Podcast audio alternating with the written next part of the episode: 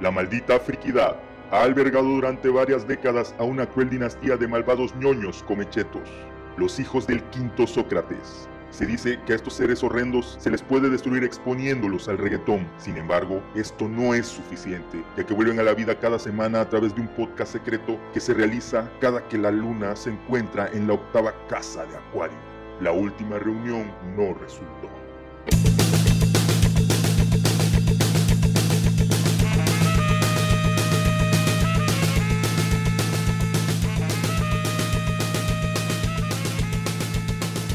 La maldita friquidad.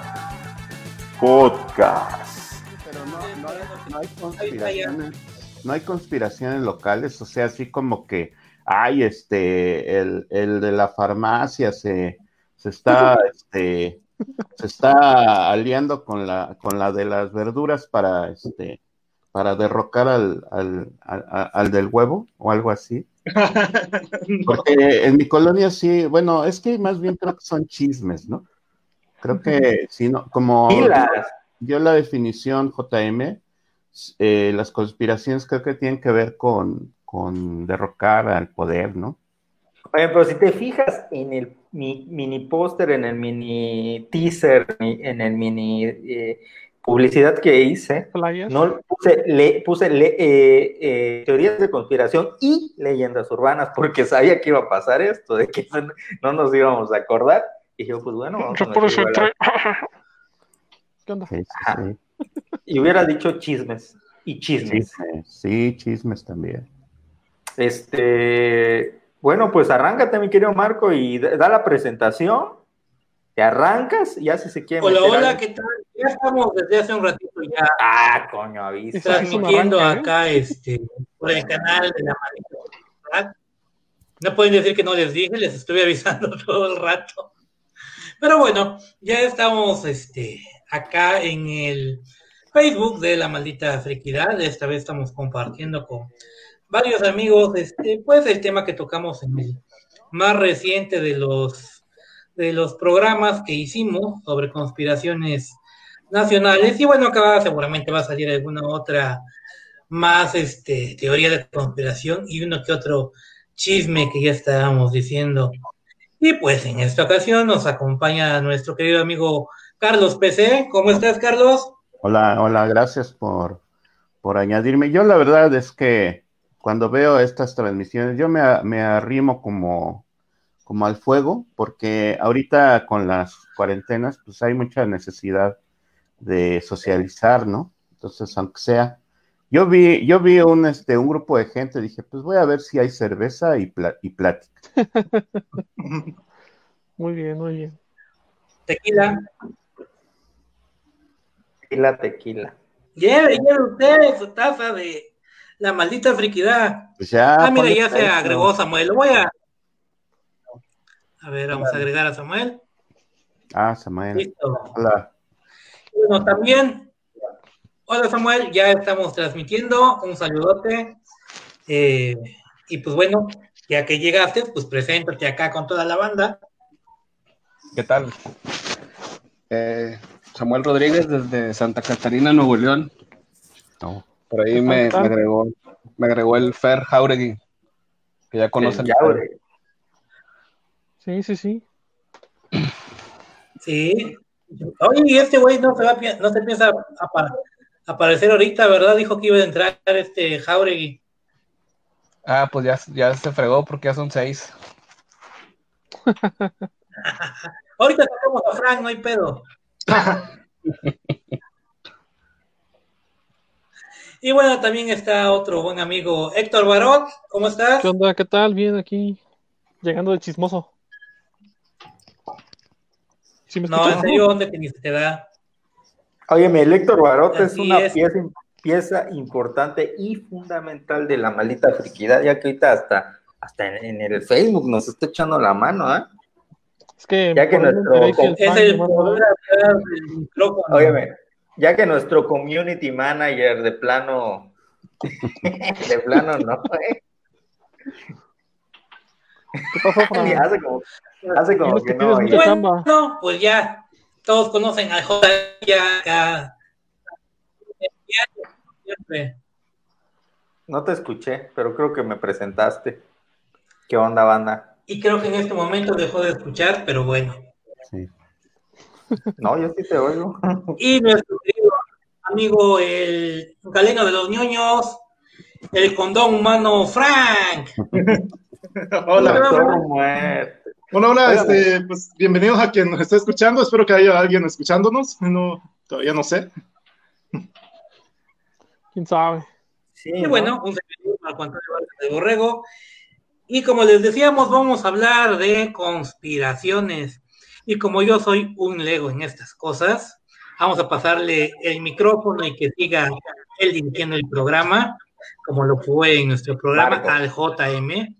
Y ya por acá nos van a pasar diferentes chismes. Así que, JM, arranca.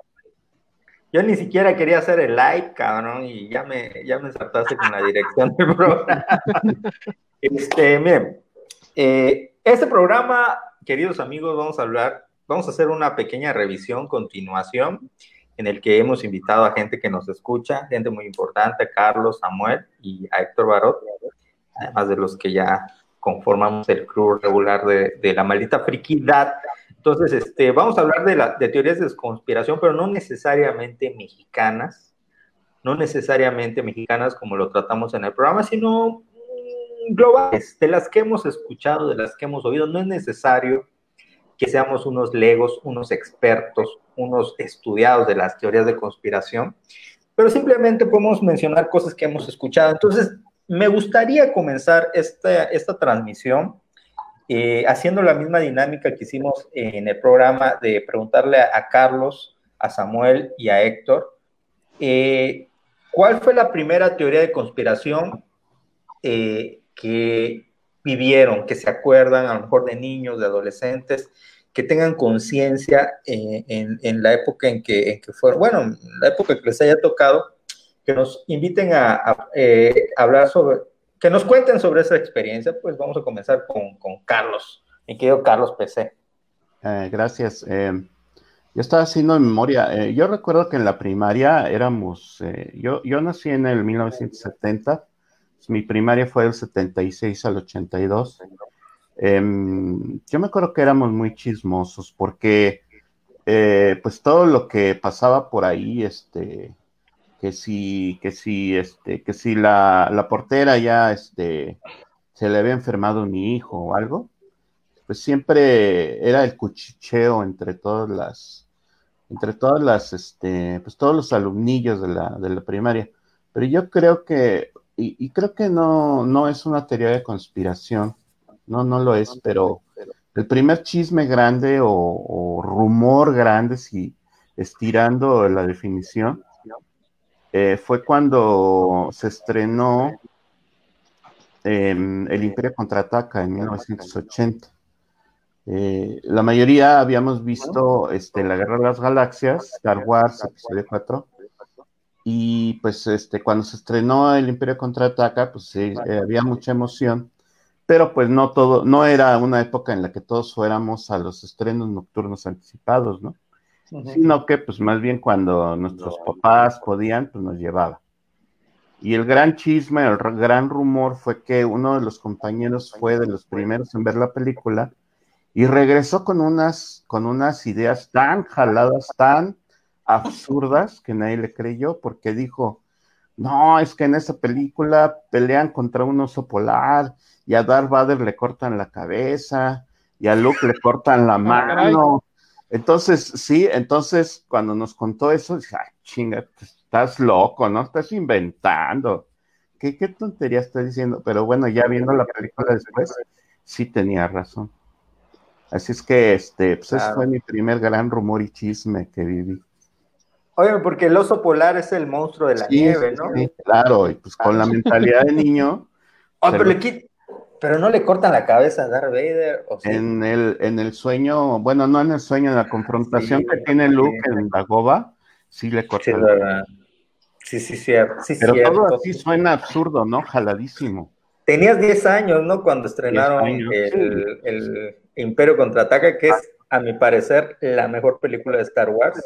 Sí. Eh, la más emocionante, porque sea, desde que comienza le dan y le dan y le dan y le dan y queda, congelan a Han Solo, ¿no? Es donde congelan a Han Solo, donde se mete eh, igual a eh, dentro del caballito ese peludo de la nieve para sobrevivir. Este, le hacen su mano cibernética a, Luke. A Luke al final. buenísimo. Es, ese es donde dice Luke, soy tu padre. Exacto, al final. Además, es donde el imperio gana. Ajá, el imperio gana, este, Han queda congelado, todos derrotados, este, la verdad es que eh, pues aproximándonos siempre a, lo, a la polémica, este, esa película sí se atrevió a lo que George Lucas ya después ya no quiso atreverse, a meterse a historias este, donde los personajes de verdad tenían grandes sufrimientos, no como en, en los últimos episodios en los que pues sí sufren, pero nomás tantito, ¿no? Que es como un rollo más emo, ¿no? Más, eh, eh más dos milero emo, ¿no? De que, de que no me hace caso mi, mi chava y, hago berrinche, ¿no? Que es lo que al final un poco decepcionante las motivaciones de, de Darth Vader o de Anakin, que al final que, que porque matan a su, que, que, que su mamá, que, que, que porque se iba a morir la, la Padme, ¿no? Y, quiere hacer berrinche y... Sí, sí, sí, que ah, la videollamada con el, con el novio, este él estaba planchando su ropa y está con el torso desnudo. Y... sí. veces. Oigan, pues vamos a seguir con, con, a continuar, ¿no? Con nuestro siguiente invitado, el buen Samuel Rodríguez.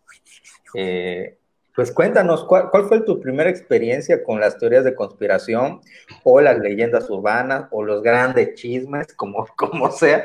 ¿Cuál, ¿Cuál, fue la primera de estas noticias que te impactaron? Puede ser de niño o de adolescente, cuéntanos.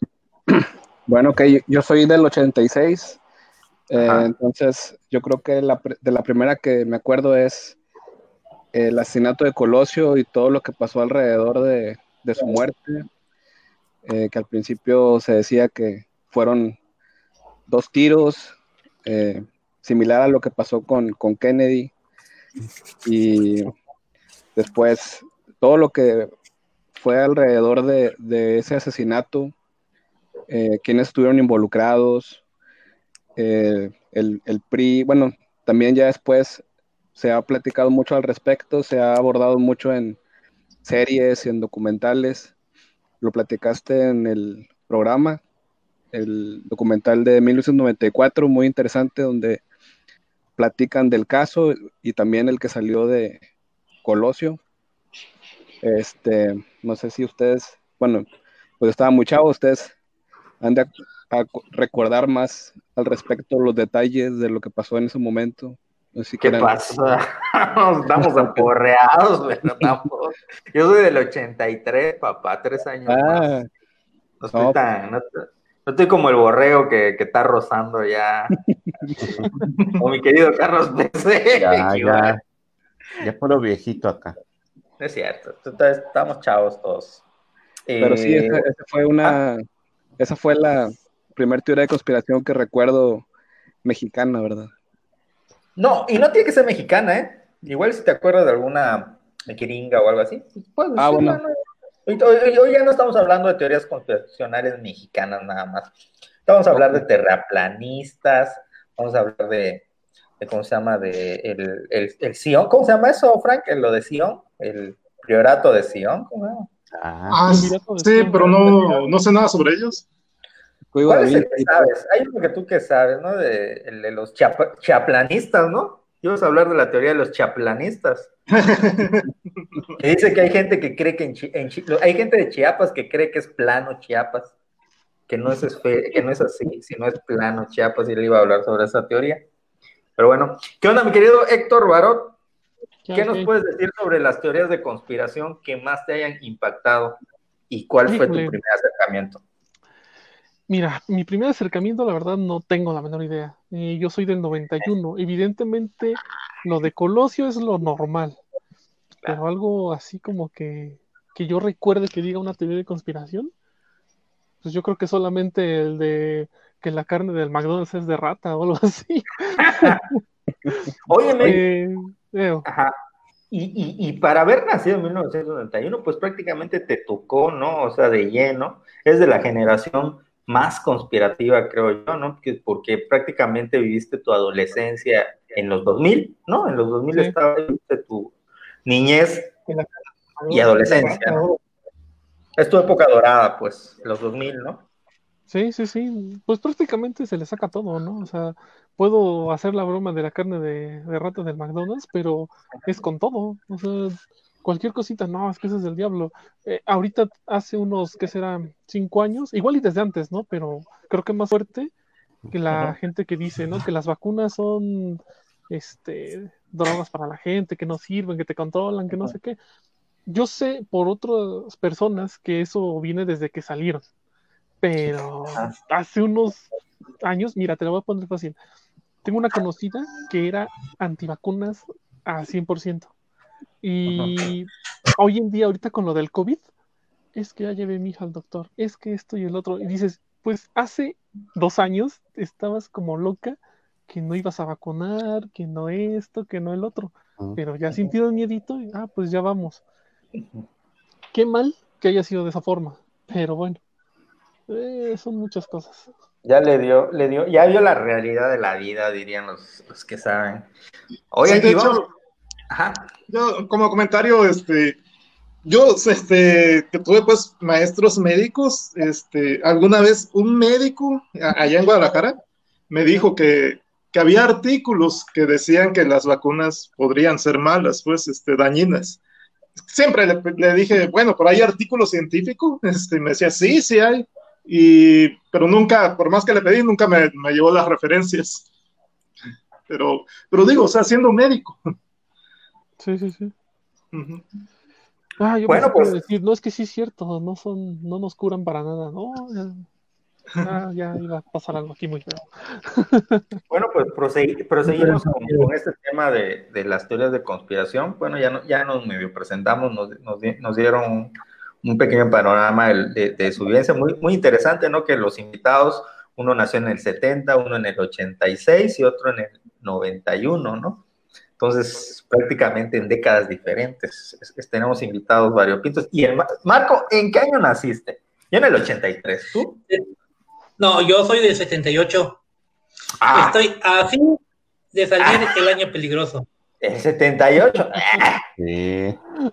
No, estás muy, estás muy traqueteado, papá. Estás muy traqueteado. Me, corrieron sin aceite, güey. Estás muy balanceado. Ve, ve a Héctor, perdón, ve a Carlos PC y, ve, y vete a ti, cabrón. Parece tu papá, güey. Estás muy, está muy balanceado, mi querido Marcos. ¿Y tú, Frank, de qué año eres? ¿Eres del 80?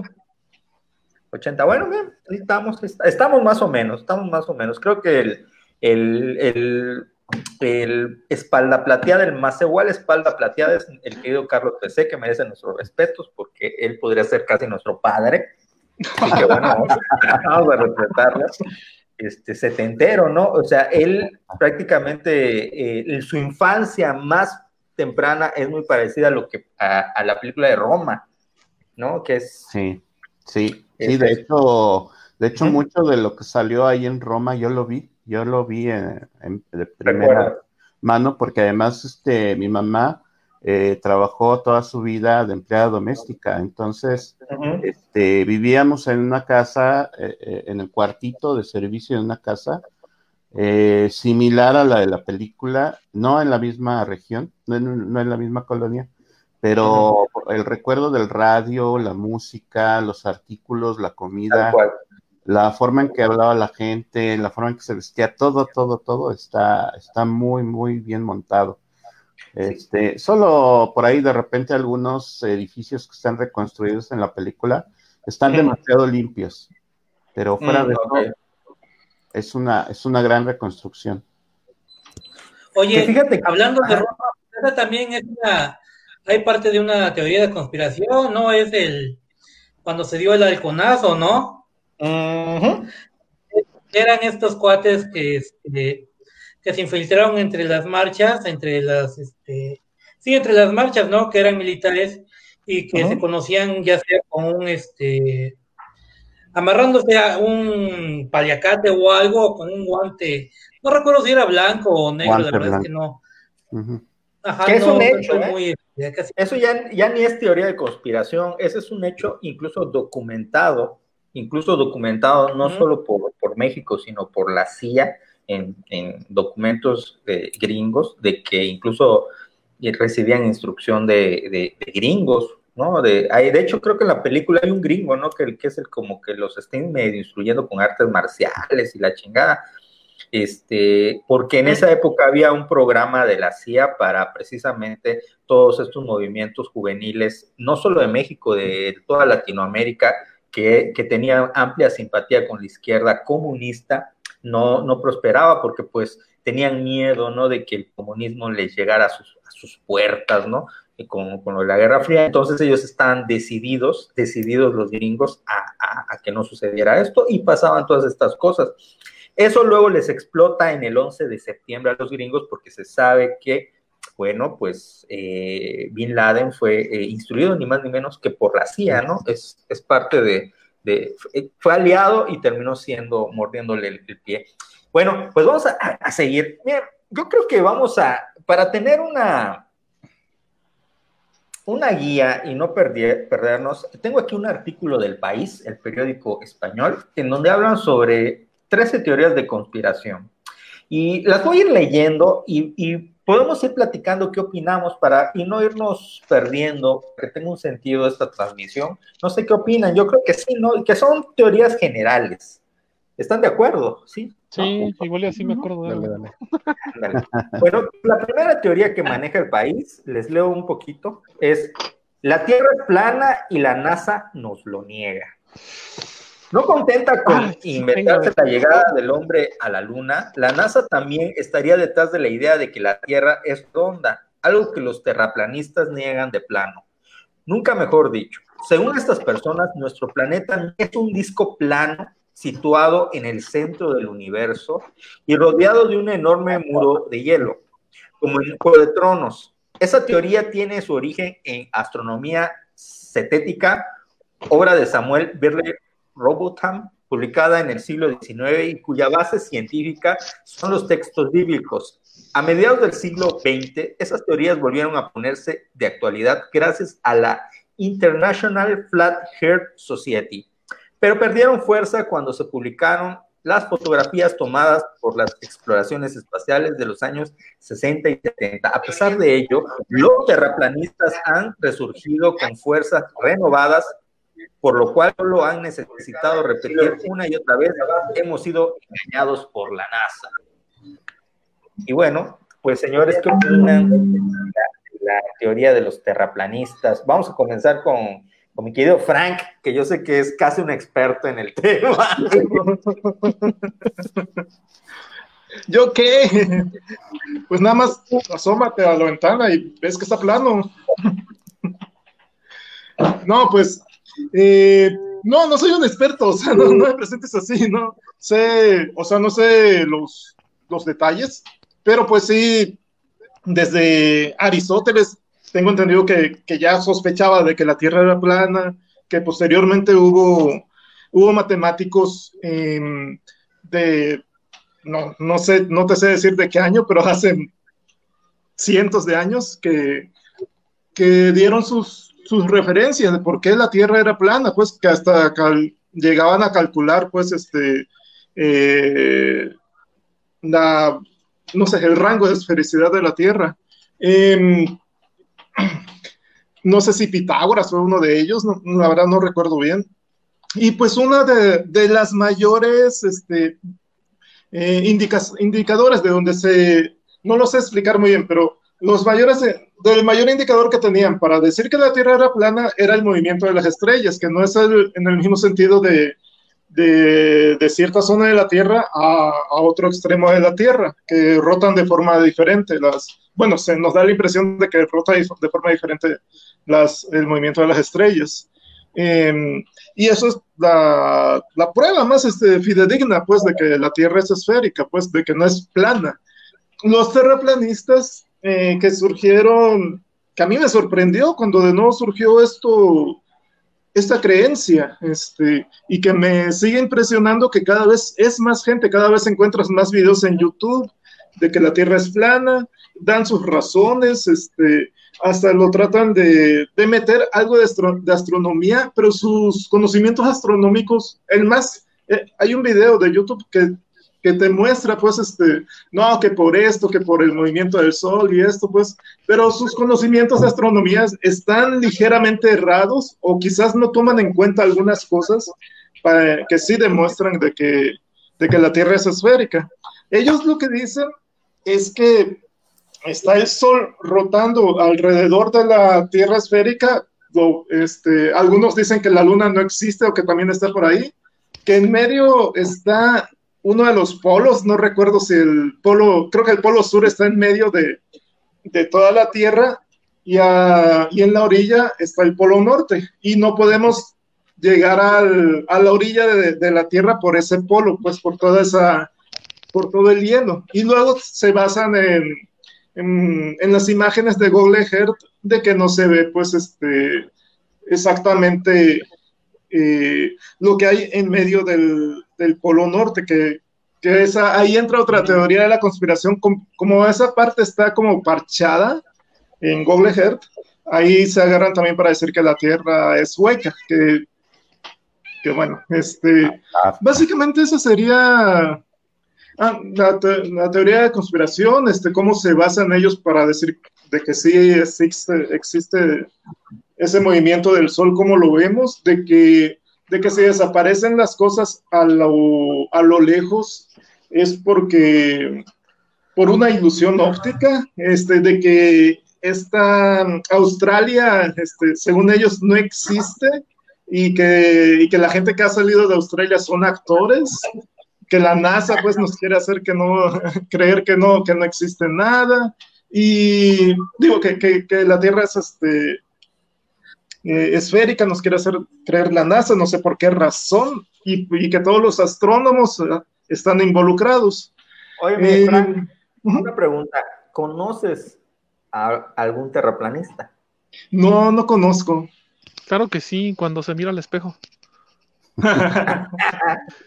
este, yo quiero tomar ese tema. El, la, la, parte que comentabas de que, por ejemplo, miren, una de las cosas que agarran que se agarran los terraplanistas para decir que es verdad es el símbolo de la ONU.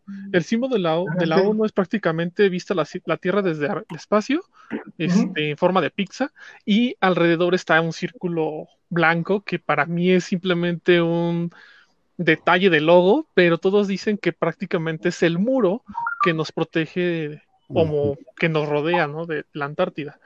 Eh, lo que él comentaba del Sol y de la Luna. Hay fotos que toman algunos este, fotógrafos, que son este, de estos que se van, no sé, a Nueva Zelanda, lugares así medio inhóspitos con una belleza muy padre, donde dejan la cámara en time lapse. Entonces, cuando muestran el resultado, pareciera que en la rotación del Sol diera como una especie de, como si hiciera la rotación de un infinito, pero nunca se ve cuando se oculta o se va. Entonces, Exacto, por eso dicen que en realidad la luna y el sol son como si fueran unas proyecciones en el espacio, bueno, en el cielo, por decirlo así. Hay un video en YouTube donde se ve que la luna se está pixeleando. Entonces también ese es otro donde dicen, pues es que esto es una ilusión, es un... Ese día se le, bajó el wifi a la cámara y se fue a, mil, a 144 y pues todo el mundo lo vio feo, ¿no? Eh, sí, son varias de las cosas. Oye, pero, pero es un fenómeno comprobado, es un video, este, es un video. Dejémoslo, es un video. ¿Qué es? ¿Quién este, por ejemplo, ¿qué comentan? Tú que ya lo viste, ¿qué piensas? Tú. Pues es que mira, hoy en día es fácil engañarnos a todos con un poco de edición. Entonces, eh, el video lo puedes apreciar y decir se ve real, pero hoy en día es, ese detalle que nosotros vemos con, grabaciones que incluso nosotros hacemos con nuestros teléfonos de hace 5 o 6 años a la fecha, ya puede, ser hecho por computadora. A mí, ¿sabes qué escena me impacta mucho? recuerdo mucho este, esa película, la de La máquina del tiempo. hay una escena donde él empieza a viajar al futuro y de repente llega un punto en donde hay un cataclismo en que la luna se despedaza y empiezan a caer pedacitos a la Tierra y, y hacen una toma de la luna y se ve que está así toda desquebrajada la luna, o sea, está así como desquebrajada y es impactante esa escena, da hasta engañaras, porque fíjense, yo siempre he tenido, o sea, no, no sé si a ustedes les ha pasado, yo siempre sí he tenido sueños apocalípticos, yo creo que todos, ¿no? No es algo común. No, yo no. Yo sí, yo he soñado así con el fin del mundo mínimo unas cinco o seis veces en mi vida y, me despierto y lo recuerdo plenamente todo lo que sucede. Pero obviamente yo creo que es una fumada, no, no creo que sea una premonición de nada, ni, que fuera Juan el, Juan el Evangelista. no, es que eres muy evidente. Anda, no, no, no, obviamente es, es una, un sueño, ¿no? Pero sí es muy impactante, ¿no? Porque en mis sueños Eso no puede pasar, JM. ¿Ah? Porque la luna es hueca y los nazis viven adentro con dinosaurios. Ah, sí vi esa película. Oye, mi querido Samuel, ¿qué onda? ¿Qué opinas sobre los terraplanistas?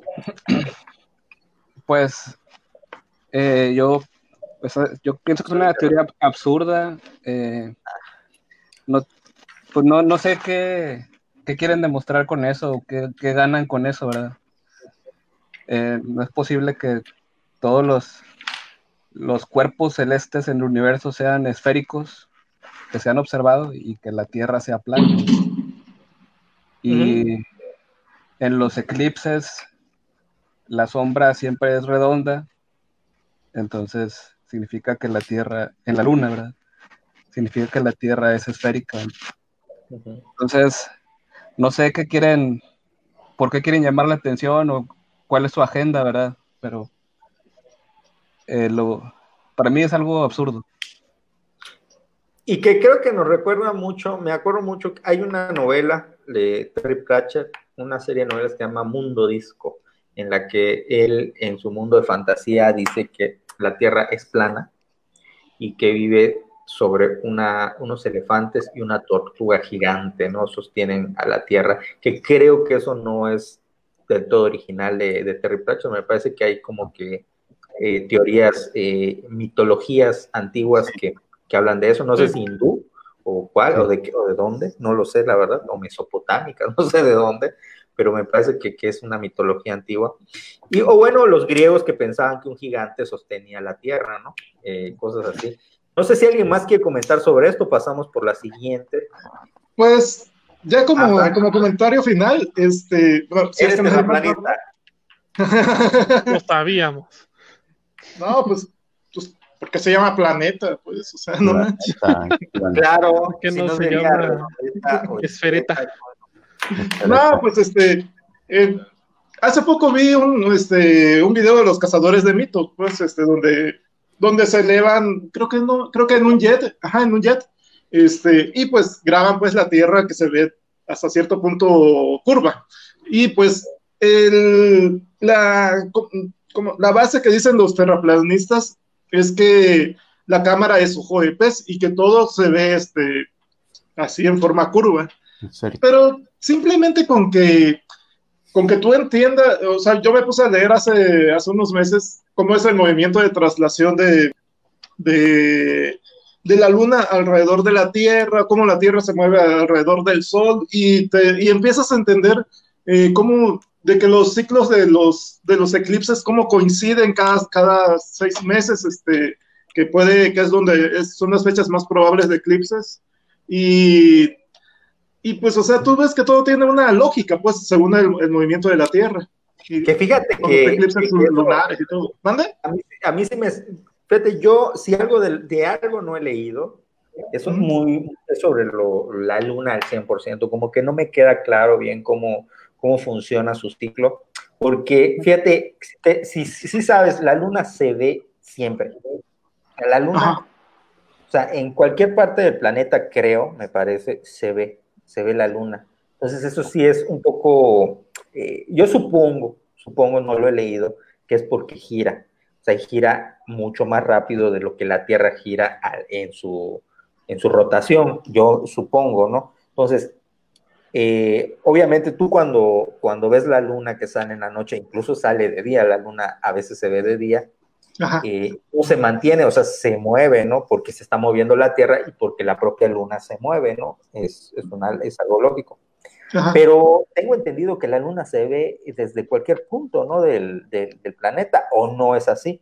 No, no, este, cuando tú la ves en el cenit, es decir, en la parte más alta del cielo, eh, digamos en el, en el lugar opuesto del planeta, que a nosotros sería más o menos en la India, en la India no se ve porque pues, está el planeta estorbando, ¿verdad?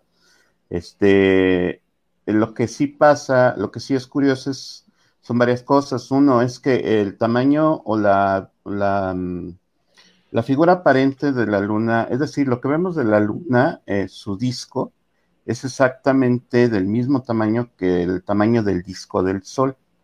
Entonces, también eso ha ayudado a los terraplanistas a decir, ay, sí, qué casualidad que la luna está hecha exactamente para que tape el, al sol en los eclipses, porque si la luna fuera más pequeña, entonces quedaría la corona siempre del sol, o si la luna fuera más grande, pues taparía completamente al sol, pero no es el caso, el, en el eclipse son exactamente iguales. Entonces, este, eh, lo que sí ha pasado es que eh, creo que en algunas observaciones astronómicas, se dieron cuenta que cuando impactó un meteorito o algo así en la Luna, ah, creo que eso fue hace como unos 10 o algo así, 20 años, este, la estaban estudiando a la Luna y e hizo el impacto del meteorito y se dieron cuenta que la Luna suena hueca. No es que suene como una campana, ¿no? Pero es más o menos la idea que el impacto y las ondas este, sísmicas del, del choque hicieron ver que la luna por dentro no es completamente una roca como pensaríamos, sino que su material es mucho menos denso, lo cual también está ligado con este... La verdad. Con este, sí, está ligado también con... Eh, ustedes saben que Marte tiene dos lunas, ¿no? Ajá. Phobos y Deimos, que, que me parece que los nombres son este, miedo y espanto. Eh, en, español. Eh, y las, las, este, se sospecha que Phobos y Deimos son, este, bueno, son asteroides capturados por la gravedad de Marte, pero también son huecos. Entonces, eh, también hay gente que conspira, sobre todo eso fue como por los 50, por ahí, decían que Phobos y Deimos son, este, como son huecos y pequeñitos en relación con el planeta, que en realidad son naves antiguas de, extraterrestres, ¿no? Y retoma, jalando esa idea para lo que pasó en la Luna, del choque del asteroide y que está hueca, o que se oye hueca, entonces este, ya empieza la gente a decir que a lo mejor es una estación espacial o una nave, en fin, la imaginación de la gente está este, desbordada, ¿no? Y, creo que es genial, ¿no? Lo que sí sabía, y, eso es un, es un hecho, es que me parece que la luna no, no, rota en sí misma, entonces siempre vemos la misma cara de la luna, ¿no? Y ah. por eso se dice que hay un, hay un lado. Lo que pasa es que su rotación coincide con. con o sea, sí está rotando, la luna sí está rotando. Fíjate nada más. Sí, Este, ves que la luna tarda en alrededor de 28 días en dar vuelta a la Tierra por completo. Este, y va, y resulta que exactamente alrededor de, de, esos 28 días es que está, que está rotando. Entonces, como está rotando sobre sí misma, este, va, vamos viendo siempre la misma cara, pero si está rotando, pero... Yo quiero, que, quiero llegar a este punto, qué interesante, ¿no? Porque quiere decir que la luna y el sol son un milagro astrológico que creo yo que tiene que ver mucho con, el hecho de que, de que, se haya logrado la vida en la Tierra. O sea, creo que incluso es ese rollo, ese, ese milagro, ¿no? De que la luna específicamente no tenga el mismo tamaño del Sol, pero sí coincidan los discos por las distancias y que la luna tenga ese peso, que esté hueca, que no tenga más gravedad, porque si la luna pesara más, tendría más gravedad, más masa, y, quizás las mareas serían más cabronas en, la Tierra. Este, es, es, impresionante, ¿no? Es un milagro astrológico, eso es, una contingencia. Que creo que hay una manera en que lo han explicado, bueno, no, no, es una idea que anda por ahí, que creo que se llama, a, lo mejor Marco conoce mejor el término, creo que se llama el principio antrópico, eh, no, me acuerdo si es así, en el que dice que básicamente que eh, todas esas coincidencias acerca de la luna, el tamaño de la luna, etcétera, el clima que tenemos, eh, las condiciones con respecto a los océanos, las grandes masas de tierra y todo eso, son conducentes a que surjan formas de vida mucho más grandes que las bacterianas. Entonces surjan organismos grandes, como, pues, grandes relativamente como leones, changos y así, y que todo eso conduzca a que alguno de ellos eh, llegue a formar eh, vida inteligente y civilizaciones. Entonces, a ese principio dice que, bueno, ¿por qué todo eso coincide y por qué todo eso eh, está como perfectamente planeado? Pues porque nosotros estamos aquí haciéndonos esas preguntas. Si no coincidiera todo, entonces no habría nadie que pudiera hacerse esas preguntas. Ok, claro, es, la visión del, humano, que le da sentido a todas estas coincidencias astrológicas, ¿no? Astronómicas, astronómicas, porque astrológico es otra, cosa. Bueno, vamos a seguir con la siguiente teoría y, ahorita le damos la, voz a los que no han participado para que no nos extengamos más de lo, necesario. La siguiente teoría que nos maneja el artículo del país es Jesús estuvo casado y tuvo hijos.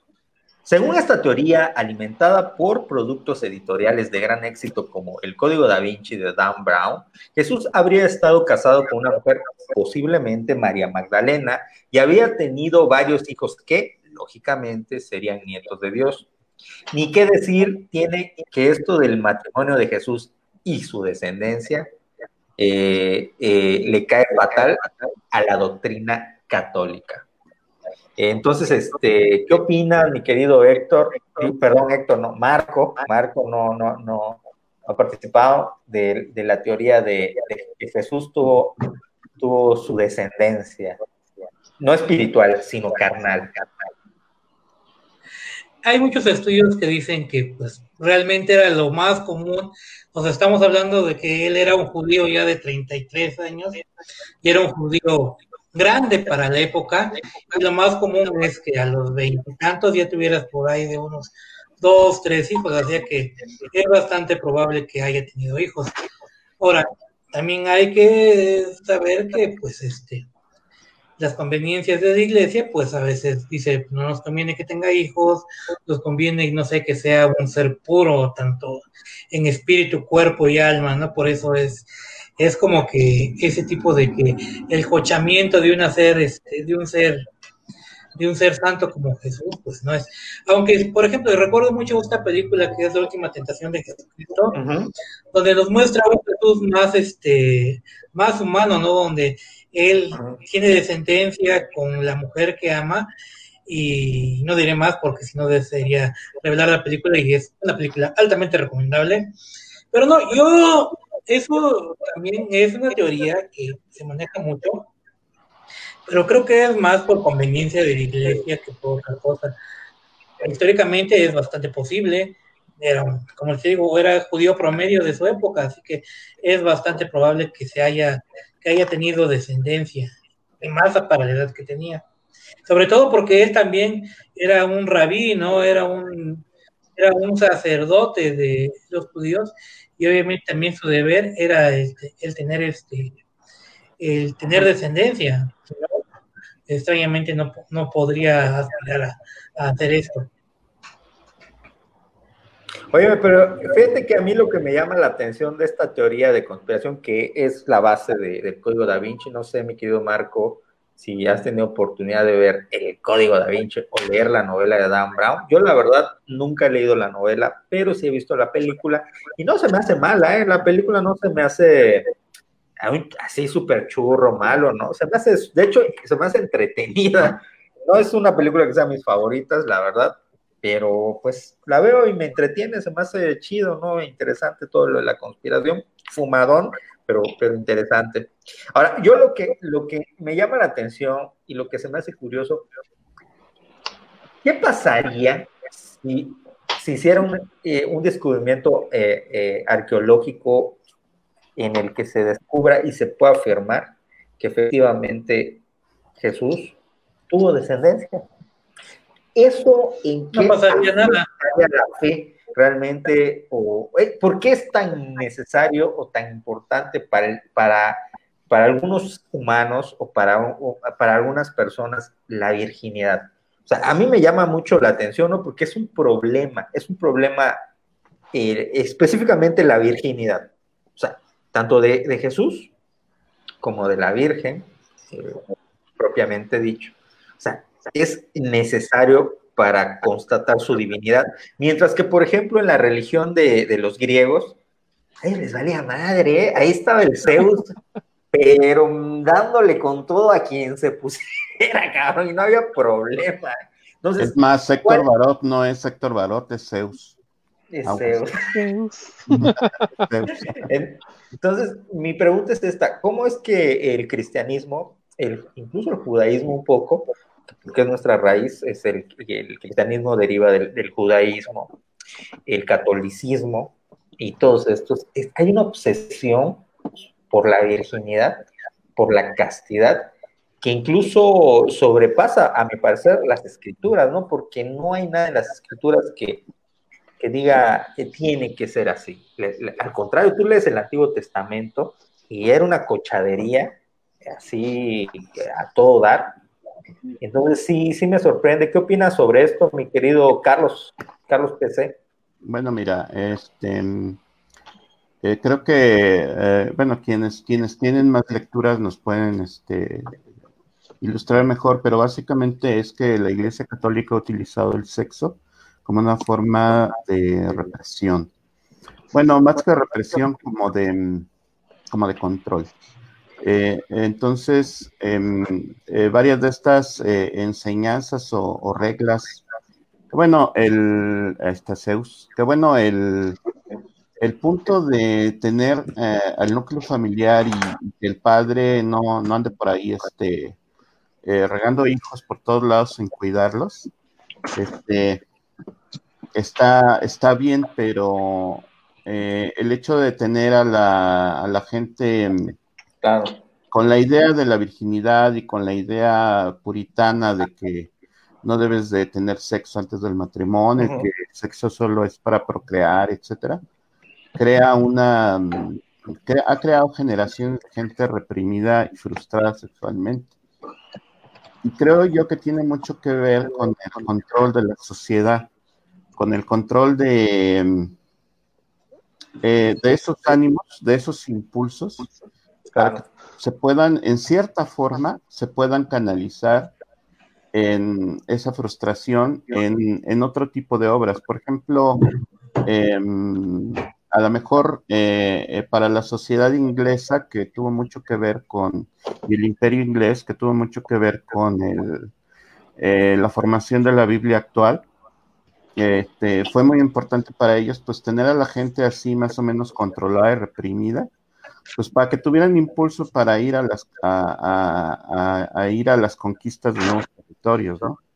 O sea, si no tienen nada mejor que este que hacer que estar cochando y no había Netflix, pues entonces este podrías tener más impulso de ir a, a las grandes batallas, ¿no? Porque si estuvieras cochando como como ahora que cochamos y vemos Netflix y eso, entonces ve cómo, ve cómo anda la sociedad, ¿no? Sí. Este, sí. Entonces, este, y acerca de, de Jesús, eh, eh, estaría muy interesante que, que, estudiáramos, y lo digo también por mí, que estudiáramos el Evangelio Apócrifo de María Magdalena, porque es un documento en el que María Magdalena se presenta como una, como parte del, equipo, de la especie de friki podcast de, Jesús, estaba María Magdalena. Y este y ella, después de que Jesús, eh, eh, según la historia, resucitó y andaba por ahí, este, regresado de entre los muertos, pues los apóstoles como que no lo pelaban mucho, ¿no? Porque además dicen que ni se parecía tanto a Jesús, que tenía un cierto parecido, pero que no era igual. Tenían sus dudas. Así como Pedro Infante y, el que luego salió diciendo, ah, pues yo soy Pedro Infante. Exacto, exacto. Sí, sí, sí. El clon de Juan Gabriel. El óyeme, ¿sabes qué? Que pudo haber pasado eso, ¿eh? Ahora que lo pienso, se encontraron con un primo de ahí de Jesús y órale, cabrón, métele. Pues Le abrieron ¿eh? unos huecos aquí en, el... Sí, sí, sí. Y al final le pusieron unas cuerdas en la cintura y, para arriba, ¿no? ¿Sabes qué? ¿Qué es lo ¿Sabes qué es lo que a mí me preocupa más de, toda esta, este, esta teoría y todo, todo este rollo? Me hace reflexionar cómo, cómo el ser humano le da más importancia a, los, a los símbolos, si le quieres llamar, eh, a, la pirotecnia que, al, que a la verdadera enseñanza, ¿no? Porque la realidad si Jesús tuvo hijos, si no tuvo hijos, si tuvo nietos, si fue lo que fue, eso no cambia su, filosofía, ¿no? ¿Qué es lo que importa? O sea, la filosofía, sus palabras no, tienen menos valor por el hecho que haya tenido o no haya tenido coito. yo creo que hasta tienen más fuerza. Si, si por algo que yo no soy religioso, pero si algo que yo sí le admiro a, a la religión eh, cristiana o a la secta cristiana es cuando hay pastores que tienen familia, que tienen esposa e hijos. Entonces, como, como el pastor. Oye, como el reverendo alegría de los Simpsons, ¿no? Sí. O sea, cuando esos pastores tienen la experiencia de haber criado hijos y haber sufrido este, las penurias económicas y eh, comprar una casa y, y, este, y lidiar con la adolescencia de los chamacos y, y todo eso, este, pues, con mucha más eh, autoridad moral puedes hablar frente a un grupo de feligreses, ¿no? Porque si nada más estás este, encerradito, calientito en tu, en tu casita que te da la iglesia, este, y atendido por la sobrina, pues, este, pues no, no, no es igual, no, no sabes de lo que es la vida, ¿no? Fíjate que ahí se fue el barot. Ah, ya. Este, pues sí, bueno, señores, vamos a pasar a la siguiente. Este, no sé si alguien quiere hablar sobre este, este tema antes de. Yo, pues. Ajá, Frank, me quedo Frank. Este, igual, yo no soy exactamente católico. Bueno, sí fui criado en una religión católica, pero no soy tan católico. Pero sí hay muchas cosas que, que te dan que a mí me hacen creer de que existió ya sea Jesús o un personaje este, muy basado en, las que se basaron en la figura de Jesús, porque sí hay muchas cosas que se salen, que para mi, para mi entender o, conocimiento se salen de, de, este, de toda la lógica que te viene manejando la Biblia por, por cientos de años, este, y, y en lo que hace Jesús como el hecho de defender prostitutas, el hecho de que dice, Padre, ¿por qué me has abandonado? Eh, el hecho de que, de que Juan el, Bautista, un, una, un, humano, este, haya bautizado a, a, Jesús, que es, es, es, algo que le llaman en, en la investigación histórica de Jesús. ¿Qué pasó? Este, que le llaman criterio de vería difícil de admitir, pero que, pero que existió este, que está avalado pues por la Biblia. Y, ah, y también este, acerca de los, de los, de la Biblia apócrifa, sí hay muchos, muchos detallitos acerca de la niñez de Jesús que, sí. que sí te quedan así como que, ah, pues seguro por eso no lo pusieron. Como me parece que en una ocasión llegó a matar a uno de sus compañeritos porque lo estaba, lo estaba molestando y, y así pues, ah, en una ocasión José le dice, lo, lo, regaña, no, es que tú no debes de hacer eso, que no sé qué. Y él le dice, tú no eres mi padre, tú no eres nadie. Así como, como los chingados squinkles, ¿no? Que uno se junta con una, que ya te trae una bendición y el chavito te dice, no me digas nada porque tú no eres mi padre. así, igualito, le dijo Jesús a José, ¿no? Sí, sí. José, o es que ahí José le hubiera parado el alto y dice, ¿qué chamaco? ¿Quién te está manteniendo, cabrón? ¿Dios padre o yo? ¿Quién es el que se está partiendo? ¿Dios padre o yo? Yo. Así que te callas. Mientras vivas en mi casa, se hace lo que yo diga. Y por ahí, ah, por ahí este, un historiador decía que no todos los rabinos se casan, este, y que una razón plausible es que si, si Jesús sabía que iba a morir, pues que por eso no, que no quería tener descendencia. Pero, quién sabe. Ahí sí, quién sabe si, si, si realmente se casó. Hay otra teoría que dice, eh, a una de estas que creo que es la que maneja el JJ Benítez. Yo nunca, no, no, he leído el libro, pero creo que es que es extraterrestre, ¿no? Que, el, Les voy a contar algo. Ustedes no están para saberlo, ni yo para contarlo, pero yo sí fui muy católico. O sea, yo de chavito, sí, mi mamá me, me llevaba mucho a la iglesia y hasta fui alcohólico, digo alcohólico. pero nos tomábamos el vino de consagrado del padre y éramos un desmadre, los acólitos, fumábamos. Eh, era, era, una bandocha, esa, era la bandocha de los acólitos, éramos, casi casi éramos unos delincuentes. ¿Ustedes eran los que abusaban del padre o qué? casi, casi, Entonces, este, en una ocasión llegó un padre, ese padre era un padre muy, muy viejito, no sería tan viejo, se veía, estaba grande, pero se veía fuerte, ¿no? Se veía bien el padre, o sea, entonces, eh, ese padre venía de no sé qué pueblo, qué poblado, no era eh, por aquí, era más como, como del norte del país, y, y, había llegado ahí y empezó a dar misa y a mí me tocó este pues ser acólito en esa misa.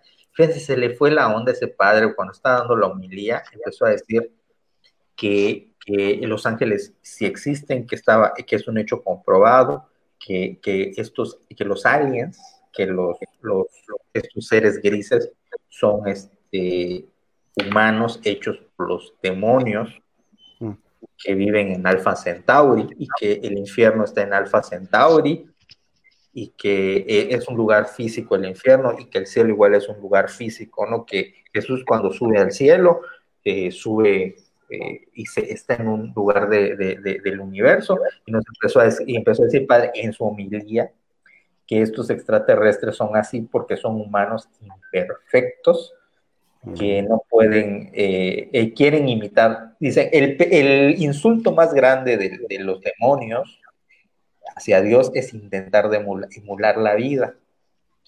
Entonces, eh, ellos intentan hacer un humano, así como Dios, ¿no? Que es su más grande obra, ellos intentan hacer un humano y no les sale, y por eso salen estos extraterrestres que son imperfectos, son grises, son así como que tienen, yo no sé si había leído un libro de, de, de, no, yo no sé qué le pasó a ese padre, porque todos en esa misa se quedaron así con cara de, la imagina a las señoras ahí oyendo al padre diciendo que existen los demonios y que son extraterrestres y que Alfa Centauri, que la chingada.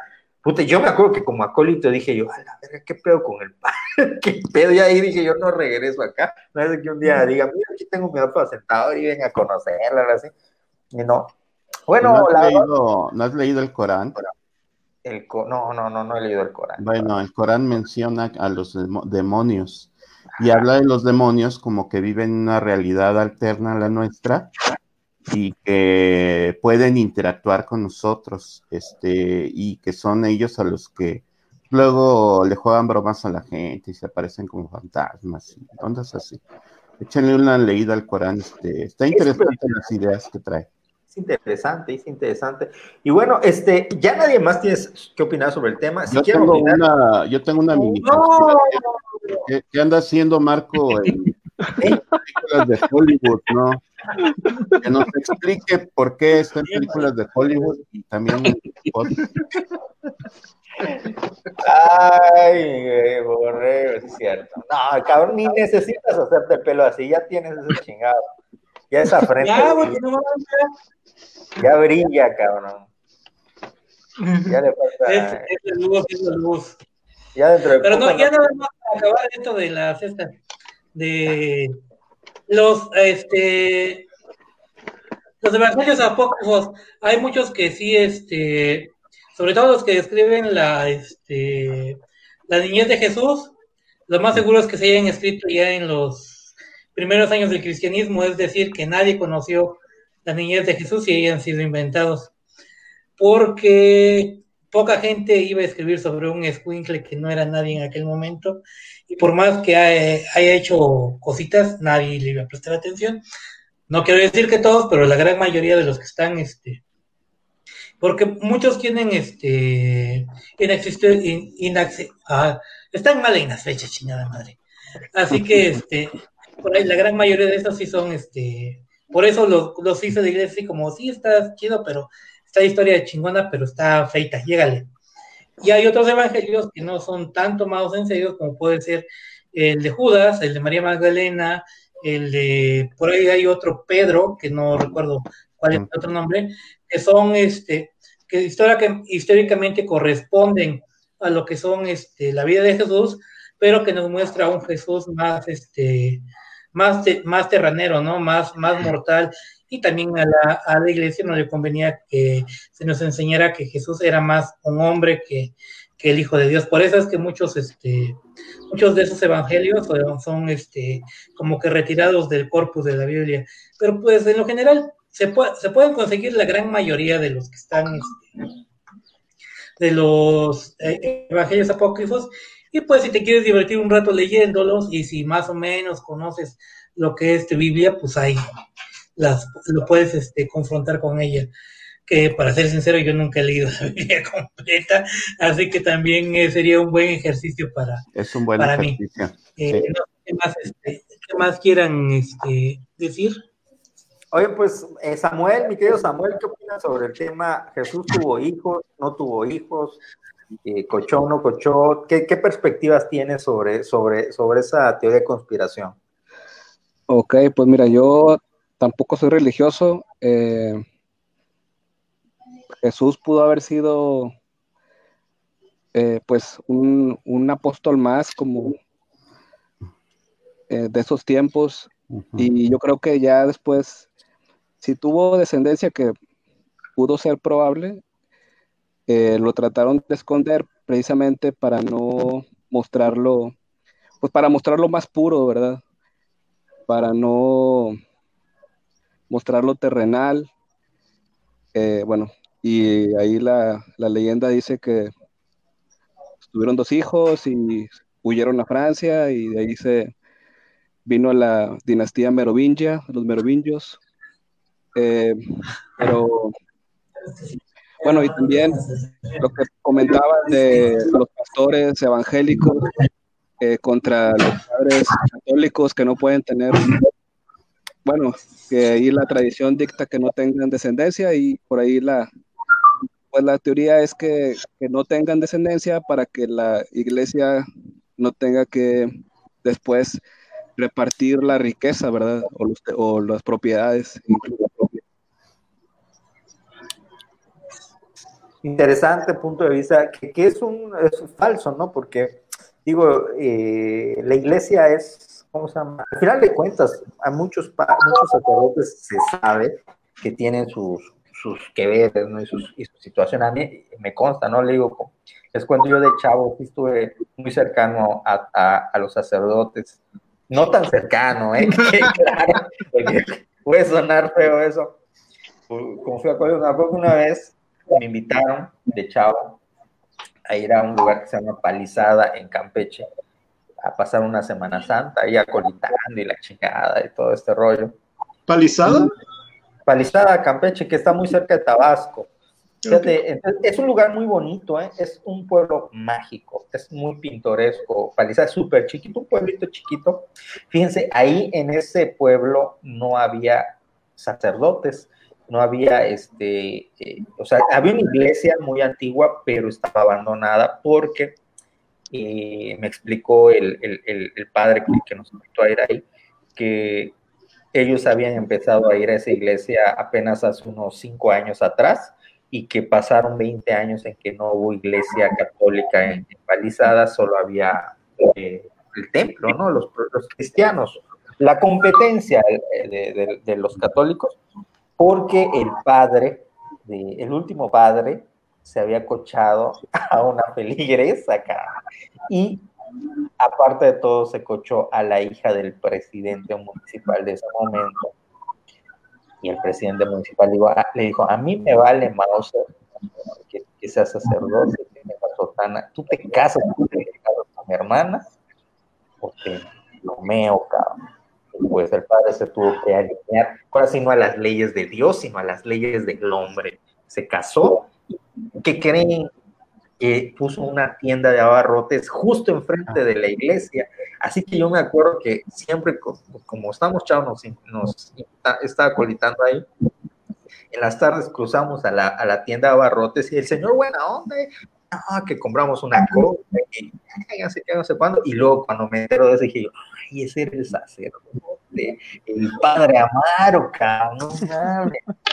Pues, y como esa historia, señores, hay miles en la Iglesia Católica que nadie sabe, que, que, tratan de ocultar y no decir, que yo creo que eso es algo que sucede porque es normal, los deseos son normales, eh, las necesidades fisiológicas son normales, pero cuando se tratan de anormalizar, es cuando hay un problema. Y yo creo que es el gran problema de la Iglesia Católica, que es momento de que ya haga esa transformación. Pero bueno, aquí no importa mejor no sean católicos.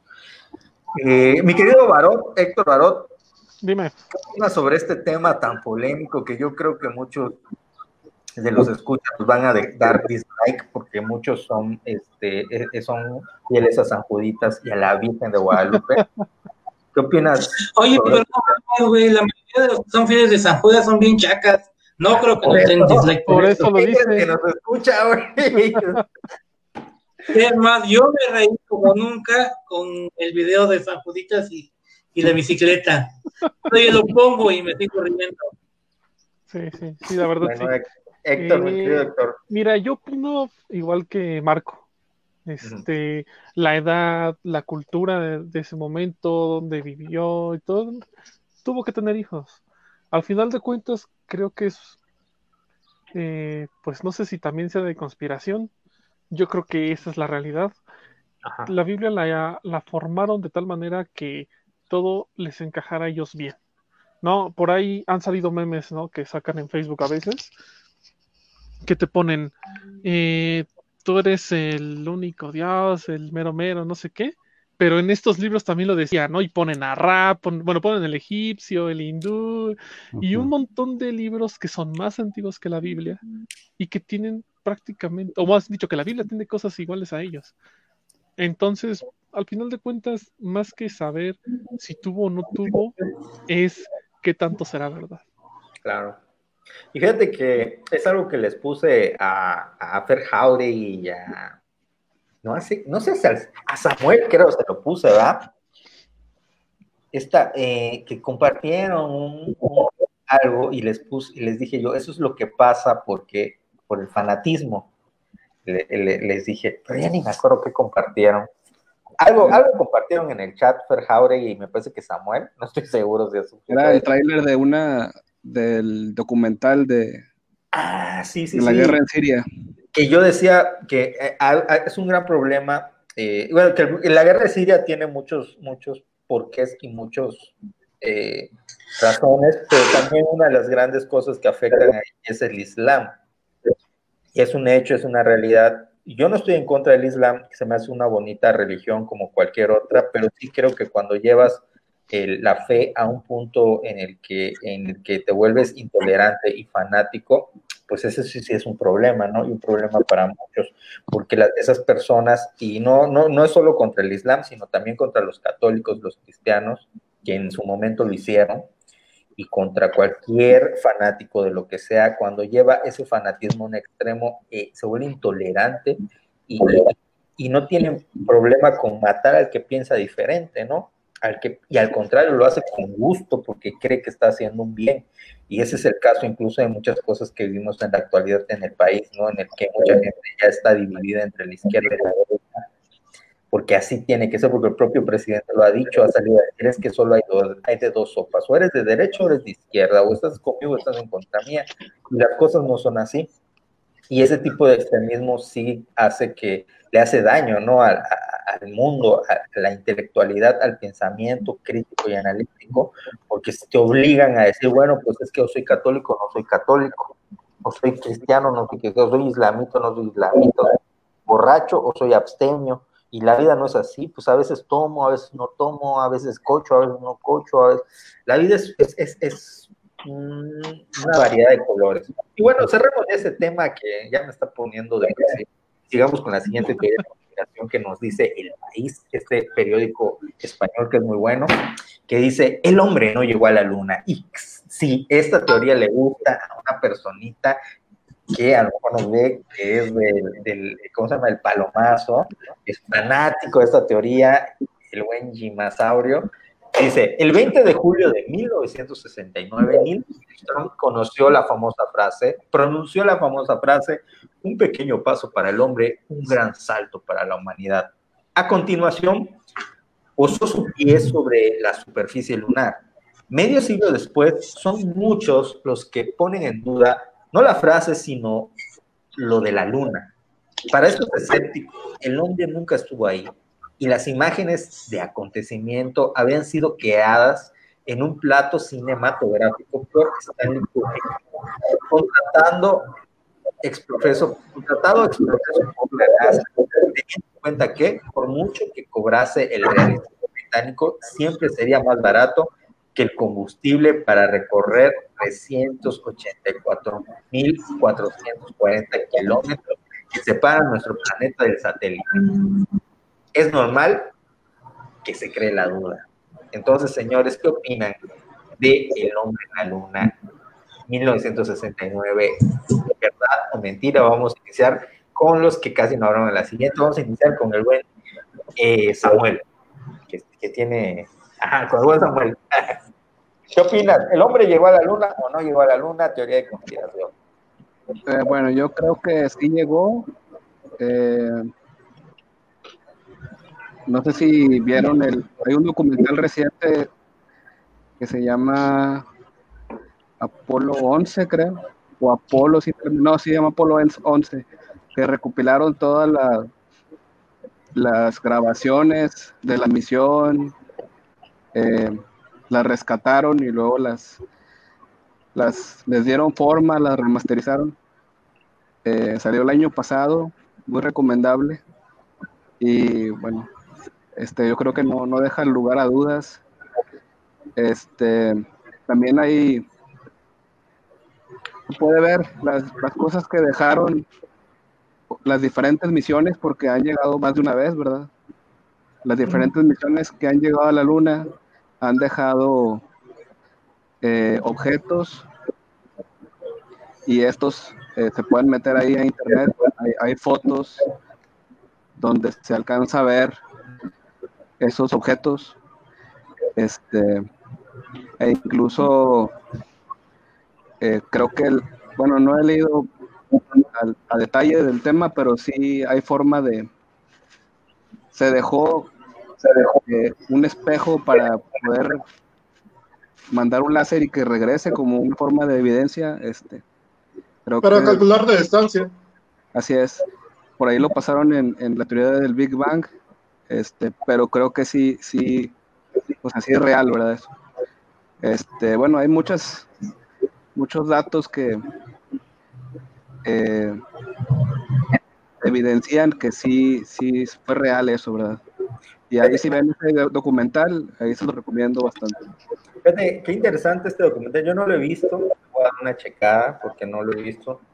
Pero eh, fíjate, me sorprende cómo hay mucha gente, sobre todo gente que conocemos, gente muy, racional, que cree en esa teoría, o sea, que, que, está, que sí realmente la cree como algo verídico y dice, no, es que no, llegó. Y no digo nombres, pero comienza con Yi y termina con Ma.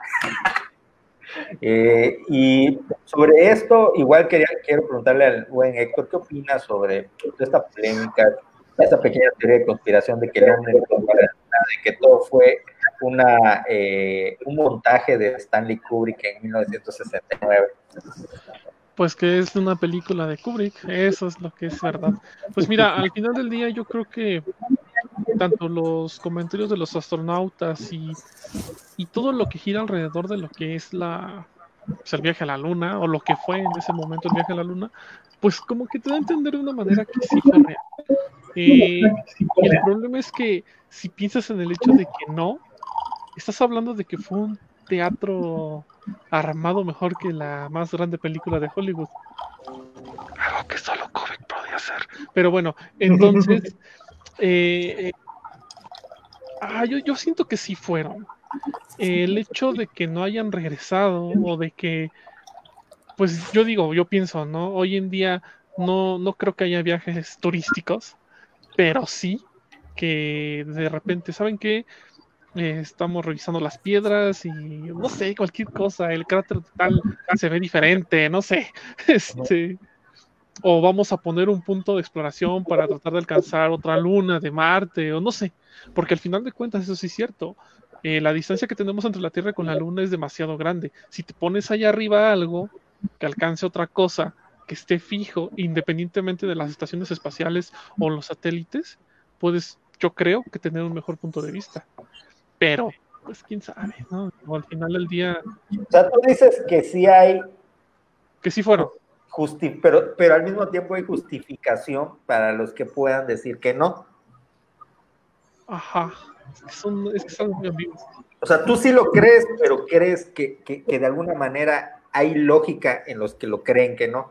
¿No? Pues, porque dices tú, ¿por qué no han... Obviamente, o sea, yo creo que sí fueron. Que han hecho argumentos como para, pues no sé, decir que si es cierto, no es. es que mira, a, veces pasa esto, depende del mood que traigas en el día, ¿no? Yo me siento en YouTube y me pongo a ver un video conspiranoico, ¿no? Como lo que espero es la gente en este momento. Te pone Jima, así. Sí, un día Jima se sienta con este, ¿cómo se llama su gato? a un lado. Domino. Lleno de películas y de repente se pone a ver un video de conspiración o de la luna en general.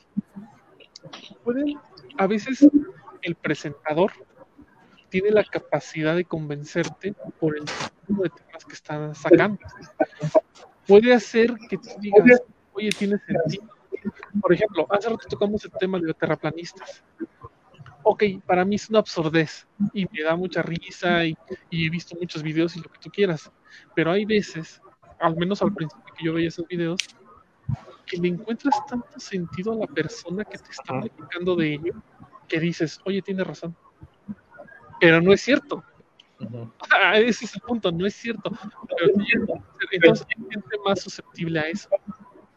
Que al final de cuentas se convence y dice, oh, cierto, Kubrick la hizo, yo vi sus maquetas. Y este es Jima cuando vino aquí a la Ciudad de México a la exposición de Kubrick, ¿no? Este, eh, es algo muy ambiguo. Yo creo que si fueron los que dicen que no. Puede ser que hayan dos que tres puntos que den un poco de razón, pero alrededor del viaje, los medios, eh, los mismos astronautas, y yo creo que hasta ahí. Eh, entender que tuvo algo que sacrificarse. Fíjate que, es interesante lo que dices, es que el chiste de las teorías de conspiración, de las buenas teorías de conspiración, es que tienen que ser lógicas, es que tienen que ser teorías de conspiración que en realidad tú las leas o las veas o las escuches, bla, bla, bla, y digas, tu puta, es que puede ser cierto. ese es el fin de la teoría de conspiración, que el cabrón conspiranoico, que el cabrón eso, arma tal eh, la teoría que, cierra los huecos que puedan haber y, a veces simplemente es tu, raciocinio final el que realmente es, puedes una fumada, ¿no? Ahora, yo les voy a decir algo. Es más fácil ser escéptico y racional en la actualidad que en los noventas, en los ochentas, en los setentas, y no me va a dejar mentir el buen Carlos, el, el buen Marcos, que, que, a lo mejor nos lleva un poquito más de años, yo me acuerdo que en los 90, cuando estaba chavito, yo leía una revista que se llamaba El Semanario del Insólito, que era fenomenal. Esa, a mí me encantaba ese, pasquín, era una revista así, eh, como en blanco y negro, y de repente le metía un poquito de colores, la portada, donde de repente te ponían la mujer con la lengua más alta, el hombre que tiene a su hermano en, en su vientre, y a lo mejor tener una malformación y de repente te ponían cosas así, el hombre no llegó a la luna, invento de la NASA, y te ponían un chorro de cosas así insólitas en, en, la, en la, en la portada, y había cosas que sí eran verdad, había cosas que eran, por ejemplo, malformaciones en, seres humanos o, de ese tipo, o, o, mutaciones extrañas en animales que de repente las ponían de portada, pero había cosas que obviamente eran falsas, ¿no? Que eran más falsas que la mujer lagarto. Ándale, Tuda, ese era otro semanario igual. Entonces, todo ese tipo de revistas eh, eh, abarrotaban los puestos de revistas en los 90, principios de los 90, finales de los 80.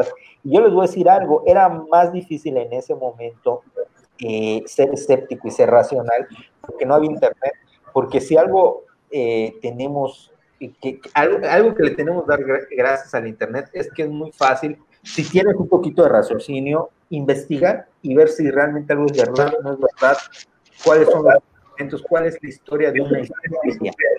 Profundizar. La realidad, a mí, eso es algo que me ha dado mucho el Internet. Cuando en esa época, pues tú te quedabas solo con el semanario del insólito y, y, y, pues la verdad, y si el padre te decía que, que la hostia se convertía en Cristo, la tenías que creer.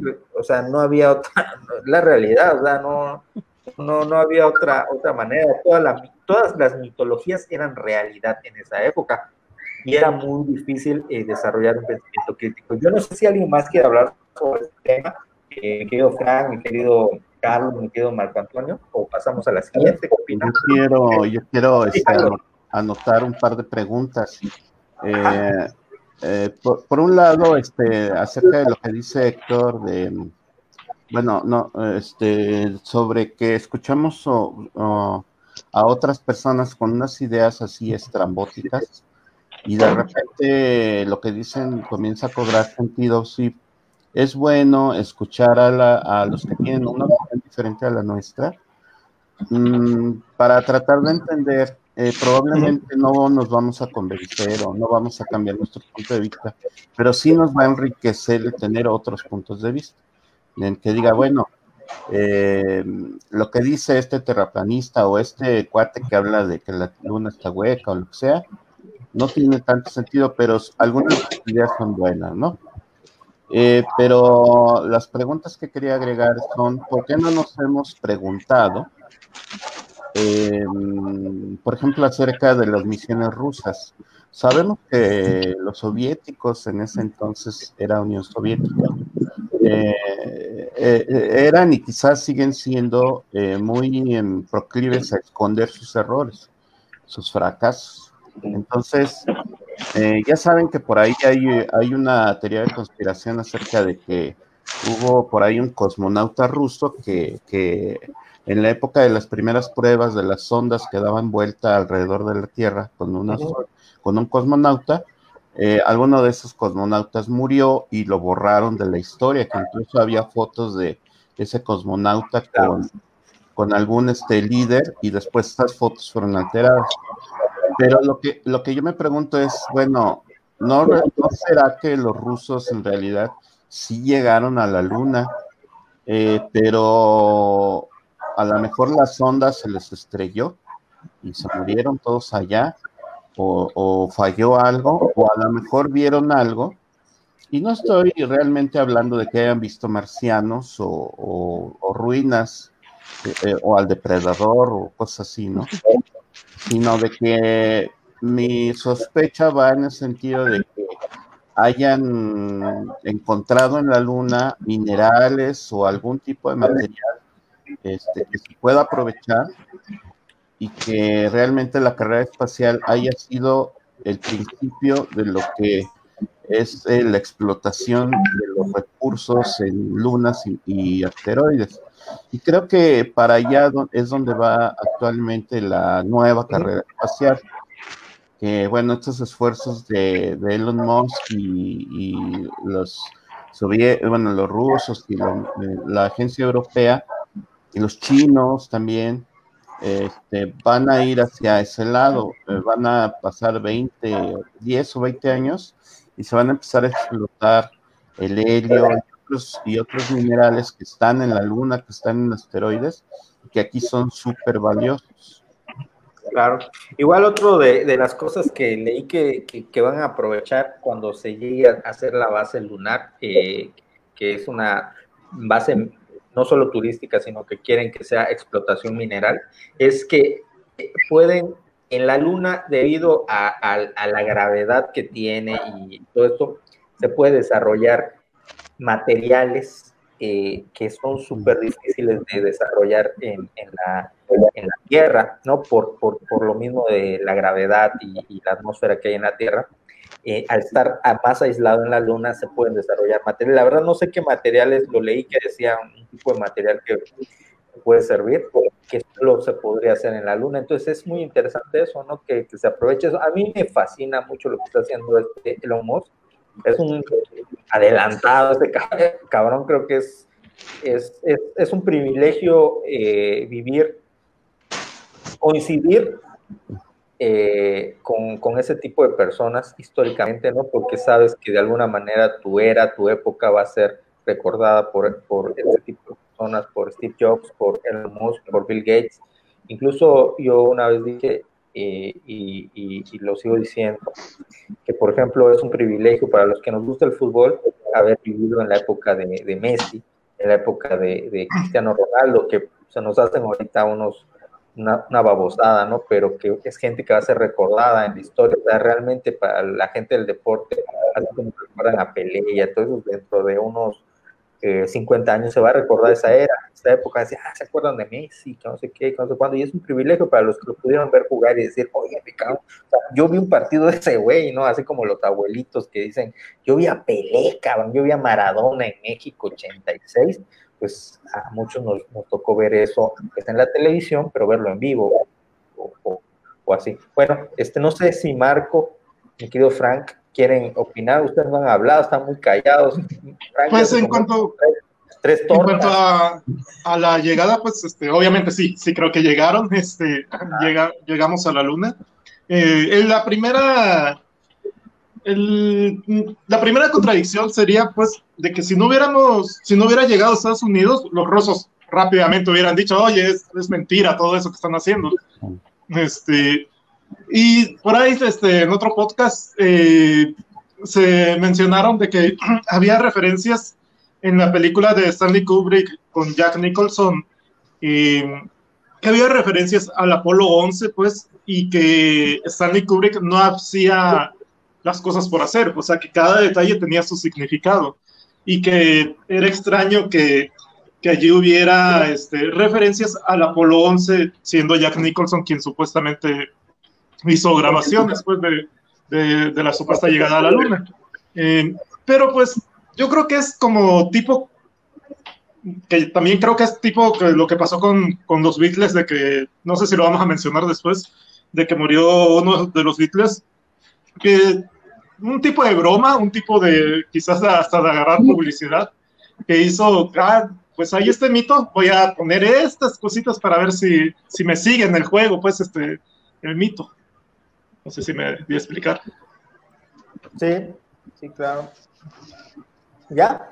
Ya, es todo. Oye, no, Marco, eh, ya nada más para completar esta idea. En Netflix hay un no es un documental, es como, bueno, es una serie de documentales donde, y uno particularmente toca lo que es la carrera espacial, ahorita no, no recuerdo cómo se llama, pero algo así de noticias, lo voy a buscar ahorita, pero este, todo lo que es la carrera espacial, fue que Estados Unidos dejó de, dejó de mandar gente a la luna, ¿no? Más que nada por, por el costo que tenía y que los rusos empezaron a hacer este la, este, la Mir, ah, pues por eso fue.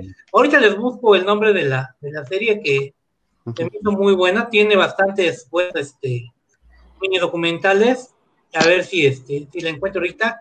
Y bueno, si quieren, mientras busco, este, pasemos a la siguiente.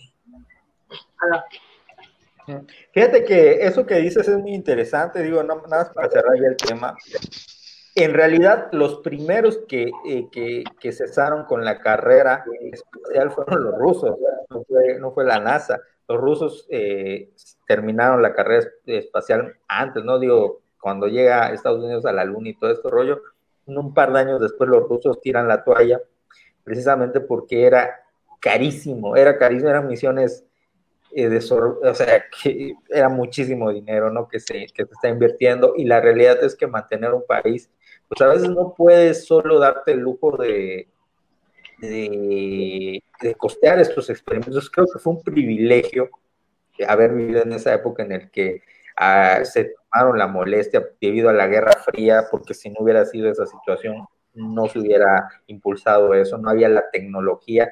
Más bien, la llegada del hombre a la luna fue un rollo más de ego político que otra cosa. Que la tecnología, aún en esta época, es muy cara. O realmente sale muy caro eh, ese viaje.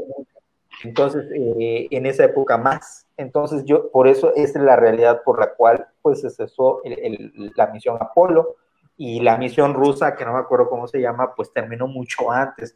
Y decidieron eh, que solo había, habría incursiones espaciales pues en, ¿cómo? En el, en el estación espacial, es lo más lejos creo que, que se viaja humanamente al espacio. Y ahorita con SpaceX que la meta es Marte, ¿no? Y ojalá, yo espero, yo hago changuitos para verlo antes de morir, eh, ser parte de, de, esa historia, ¿no? Ya yo ya fui parte de la muerte Colosio, ya vi las, el 11 de septiembre, el Internet llegando a, volviéndose eh, masivo, me tocó ver este, eh, más el coronavirus, que, igual va a ser histórico, va a ser algo que vamos a recordar en siglos, toda, toda esta pandemia. y me, tocó ver la creación de la maldita friquidad, ¿no? Que igual va a ser histórico. y bueno, este, sigamos así, prosigamos con lo que sigue. Ya, ya lo tengo acá, José Mela. El documental se llama Historia Nivel 1. Y los primeros capítulos tratan sobre este, la comida rápida, después sigue el de la carrera espacial, y luego en el que voy es uno que se dedica a lo que es China actualmente. Está bastante bueno, yo he visto esos tres y me han gustado mucho, así que ah. ahí se los recomiendo. Me parece que igual ya, lo vi, ¿eh? Me parece que vi el de la comida rápida y el de, la carrera espacial, que están cortitos, ¿verdad? Están cortitos los. Sí, están cortitos, son como de 30, 40 minutos más o menos. Sí, están muy interesantes, igual lo recomiendo mucho, igual lo recomiendo mucho para los que les guste la historia. Em, seguimos con la siguiente teoría de conspiración patrocinada por el país, por este periódico español que en realidad no nos están patrocinando, pero, pero pues nosotros estamos agarrándonos de ellos para hacer este, este programita. Dice, los productores de petróleo conspiran contra el motor de agua. Las empresas con intereses en el mundo del crudo habrían estado conspirando para impedir que se fabricasen motores que funcionasen con agua.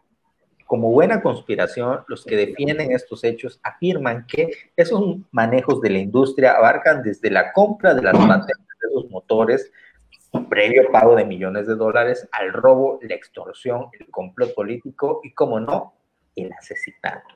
Entonces, señores, esta es otra teoría de conspiración, los que dice que la gente, los magnates del petróleo, los árabes, los mexicanos, los gringos, todos los que tienen intereses en el fósil, en el combustible fósil, conspiran con otra otras tecnologías que ya existen posiblemente y que son más eficientes. Dígase electricidad, dígase eólico, dígase el motor de agua, el motor de pedos.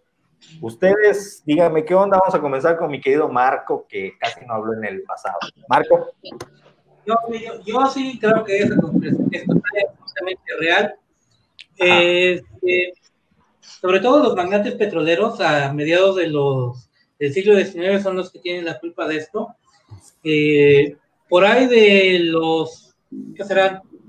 30 del siglo XIX se inventó el primer auto eléctrico, pues estamos hablando que ya casi va a cumplir 200 años de que se inventó el primer auto eléctrico auto eléctrico al que no se, al que no se le invirtió precisamente porque estos, este, estas personas, no recuerdo exactamente quién era el, el que más este, estuvo en contra, uno de estos petroleros gringos, no recuerdo cómo se llama, este, pero que decidió este, de alguna manera esconder este, este descubrimiento, este invento, porque pues realmente le iba a afectar el negocio. Estamos hablando de que los autos era algo relativamente, pues bastante nuevo en el siglo XIX y, este, y vio el potencial de ellos, ¿no? Este, de cómo de cómo se iban a después, lo que es ahora, al mundo estar lleno de autos y que si son motores a gasolina, a él iba a, él iba a convenir por obvias razones, ¿no? Y es por esto que estos autos eléctricos, pues los hicieron de ladito de estos magnates. No estoy seguro eh, si son magnates árabes, pero en aquel momento, es que no recuerdo quién, quién precisamente movió esto, pero era uno de estos petroleros tejanos, no recuerdo. Y son de los super famosos, no, no estoy, no, no me viene a la mente, pero en un ratito más lo voy a investigar para darles el dato. Pero esa teoría, y es en todo, porque también ha, ha habido algunos este, adelantos que donde tenemos motores a base de agua, no son 100% agua, sino que funcionan con una mezcla agua-alcohol y otro tipo de cosas que son, este, que tendrían cierto beneficio para, para la humanidad, sobre todo para el medio ambiente, pero el, este, estos tentáculos de las mentes poderosas de los Illuminati no permiten que se lleve a cabo estos adelantos. Que Voy a investigar. El motor de agua tampoco es un, no, no, no encontraron el hilo negro, cabrón. El motor de agua existe desde hace mucho, ¿no? En los molinos de agua, cabrón, y, en las locomotoras de vapor, ¿no? Pues de alguna manera manejan. Sí, lo que pasa es que el agua. no es vapor, sino que es una mezcla de agua, agua y alcohol. Así que realmente no. De hecho, este, a mí me tocó trabajar con uno de estos motores, este, agua-alcohol, y créeme que el ¿Cómo se puede decir? El escape eh, que, da es muchísimo menor y hasta es agradable porque te huele a bacacho. a bacarrillo. Puta, sé de un expresidente que, compraría su, su, su, coche de motor de agua con alcohol. Le pondría uno para el coche, uno para mí. Uno para el coche, uno para mí. Sí, así como uno para ti, otro para mí. Uno para ti, otro para mí. Este, mi querido Frank, Frankie, Frank, ¿qué opinas sobre el motor de agua, la conspiración de los grandes petroleros? Sí te escuchamos, Héctor. Pues, así como tal, que sea una, un motor eficiente para, para usar el agua como energía, no creo que haya. No sé si por ahí estoy equivocado, pero yo no creo. Eh, si, y si hubiera, o sea, no, ya no solo sería, ya no solo se usaría para motor de auto, se usaría para grandes motores de fábricas y quizás hasta habría desabasto o contaminación de agua. Pero bueno, y como, como anécdota por ahí, alguna vez fui a un rancho en los Altos de Jalisco y el señor, uno, el dueño del rancho me decía que su primo había inventado un bochito que funcionaba con un motor a base de agua, pero que lo mataron y ya no desarrolló, ya no desarrolló su, su invento. Pero no sé si por ahí este, la electrolisis sea posible, pero en sí no, que es este, una forma de producir energía este, con el agua. Em, pero por ahí también sé que, que la fusión con este, nuclear de, del agua para producir energía no es posible. Ahí sí desconozco ya más detalles este, a nivel profundo de química. Y ya. Y ya. Eh, mi querido Héctor, ¿qué opinas sobre la conspiración de los productores de petróleo para que siga siendo el combustible que domina la humanidad? Creo que no nos escuchó, ¿verdad? Héctor. No, no. Está chateando con sus novias. Bueno, ¿alguien más quiere esto? Pues eh, yo sí he escuchado de no sé en dónde, no sé en cuándo, no me acuerdo. ¿Sí? ¿Qué pasa? ¿Quién habló? Te escuchamos. ¿Quién habla? escuchamos, Héctor. Ah, Héctor. Bueno, bueno. Sí, te escuchamos. Habla, mi querido. ¿Sí me Sí, sí, habla. Oh. Arráncate, papá. Yo mero. Sí, sí los escucho. Eh, yo una vez había, yo, yo escuché, este, o leí, no sé en dónde, que sí que evidentemente había una persona que había logrado crear un motor de agua y que al final del día eh, lo mataron. Entonces, así como de que, eh, sí, eh, eso fue lo que yo había leído alguna vez. también lo que he visto por ahí anuncios muy clandestinos de que no sé, en pueblito de tal lugar, tal persona se dedica a convertir todos los carros a, que sean con agua. Entonces, como digo, muy clandestino porque pues no quieren que se escuche porque pues nos van a fusilar o desaparecer. Eso es lo que yo sé. O sea, que sí. Y la verdad es que no sería lógico pensar que se pueda mover con otra cosa. Creo que ha avanzado tanto la tecnología como el hecho de decir que fuimos a la luna, como para que no pueda existir un motor a base de agua. O sea, eso sí debe de existir. Claro. Fíjate que en la película, que es, a mí se me hace una excelente película, creo que es de las mejores películas de ciencia ficción de los últimos tiempos, que se llama eh, Interestelar de Nolan, que es muy, muy, buena. Sí. te escuchamos. Sí, te escuchamos, Héctor. en vivo? Sí, te escuchamos todo, Héctor. Ah, bueno, como les decía, en la película Interestelar, precisamente ese es el problema. Me, me gusta mucho esa película porque trata un problema de la física y del viaje espacial, que el problema del viaje espacial, los que hayan leído un poquito sobre eso, es el problema de la energía, del combustible, que no, no, no se ha encontrado un combustible suficientemente eficiente, económico, económico no en, el costo monetario, sino en el, en el, uso, ¿no? En el que pueda ser viable eh, el viaje espacial, ¿no? Como, como, lo es a lo mejor la gasolina o cualquier otro combustible para desplazarse sobre la Tierra. Eh, ese es el gran problema de la energía y precisamente eso, eso, de eso trata esa película, de cómo no existe la energía, existe la nave. Dicen, tenemos la capacidad de desarrollar una nave que sobreviva en el espacio, pero no tenemos la energía para mover esa nave y para viajar miles de años, ¿no? Eh, luz, ¿no? Es imposible. O sea, no hay esa capacidad en la Tierra. Somos una hormiga que conoce Japón, o sea, una hormiga que está en México, que conoce Japón, pero que no tiene la capacidad de desarrollar un avión, gasolina, o sea, si me explico, esa, es la dimensión que tenemos como humanos. nuestro cerebro está más adelantado que nuestra capacidad física y no física de nosotros, sino física de la Tierra en general.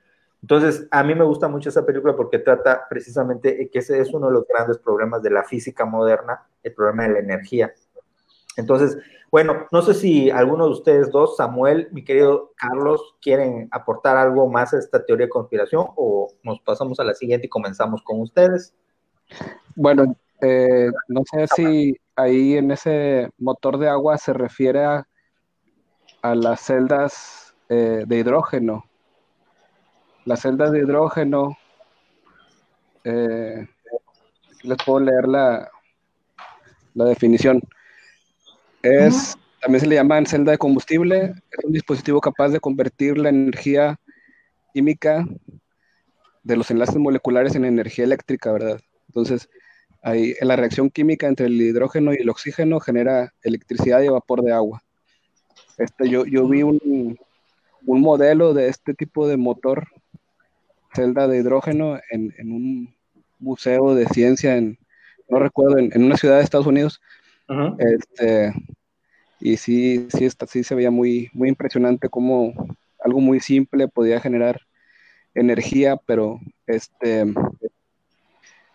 eh, bueno, esa teoría es, es, algo muy, muy lógico, tiene mucho sentido común que eh, estos hombres que tienen poder económico y político, pues quieren extender lo más posible eh, su, pues su estadía en el poder, ¿verdad? Es algo natural de la, algo propio de la naturaleza humana, entonces eh, obviamente quieren mantener el poder el, mayor tiempo posible y yo creo que además es o sea, va, a ir evolucionando naturalmente, ya en cuanto sea más, eh, menos rentable tener el negocio de los combustibles fósiles, este, solo la humanidad va a ir migrando y ya, ya estamos empezando a eso, ¿verdad?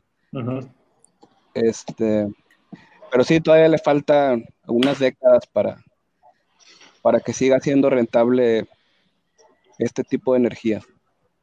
Que, el dominio del combustible fósil, como lo conocemos, apenas tiene como 120 años, ¿no? Ciento, a muchos 150 años, a lo mucho. Realmente en la historia de la humanidad el combustible fósil es, es algo muy, muy, pro, muy, muy reciente, pero muy dañino a la vez, es, es, es algo muy dañino.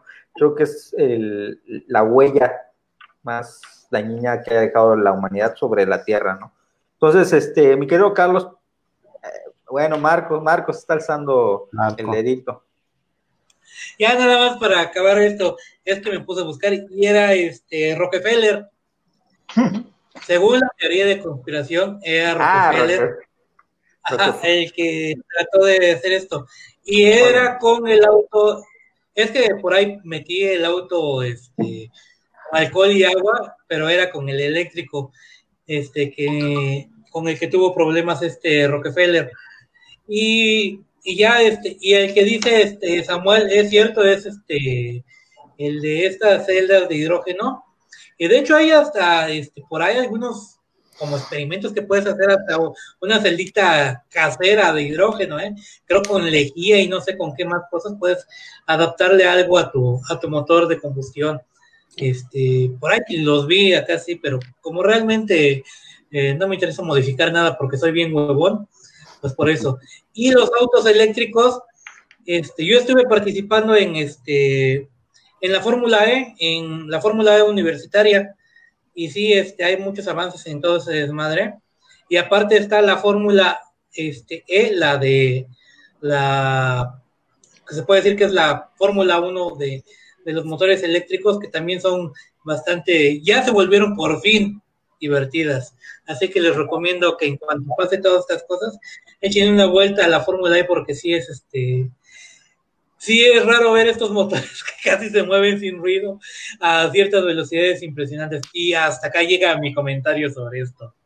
Miguel Carlos PC, ¿tienes alguna aportación a este tema o solo solo una que este yo he estado entre por por hobby y por investigación. He estado yendo los, bueno, antes de la cuarentena estuve yendo varios meses a la Hemeroteca Nacional y, me, y sin buscarlos, y solo lo recordé, hay anuncios de los años 40 y 50, anuncios de clasificados, junto a se solicita plomero y eso. Hay anuncios de gente que ofrece convertirte tu auto a alcohol, a uso de alcohol, en los años 50, 60 este, no sé qué tan cierto haya sido y qué tan eficiente pudiera haber sido. También recuerdo en los años 70, cuando la televisión era todo nuestro internet y nuestro Netflix, todo era la televisión. Eh, pasaban muchos documentales en el, en el canal 11, bueno, en los canales, los sábados, este, en la noche.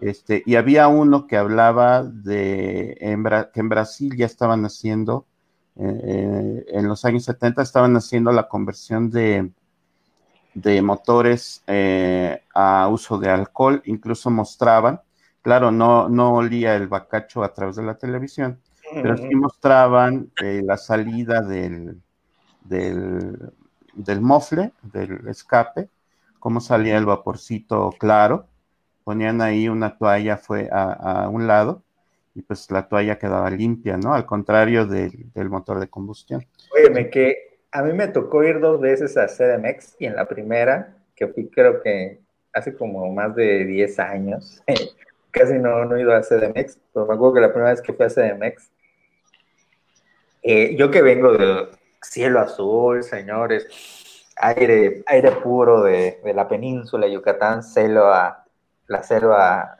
del jaguar, entonces llego a CDMX y en la noche en el hotel, después de bañarme, me limpio las orejas, me saco negro, sí, negro los mocos. Es que es asqueroso, la mocos negros.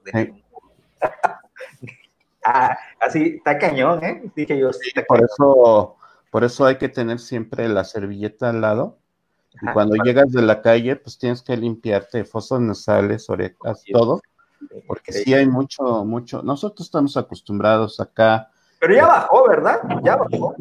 No, no, sí, sigue más o menos igual. Y ahorita a la gente le vale, ¿no? Están regando el virus este, a todo lo que da.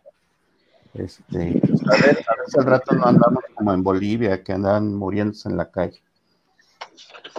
Sí, que creo que me parece que el problema de Ciudad de México no es solo una cuestión de, la cantidad de automóviles, sino de la altura, ¿no? Que se condensa, algo, algo así había habido una vez. Es que la Ciudad de México está en un, es un valle hendido, está como en una cazuela, está rodeado de montañas, entonces todo ese, este humo, eh, pues se, se, queda flotando y no, no es fácil que sea transportado que se, que se ha llevado a otros lados por el viento, porque pues no hay vientos que, pasen a través de las montañas. Que eso es bueno, ¿no? Porque por eso no les pegan los huracanes y así, ¿no?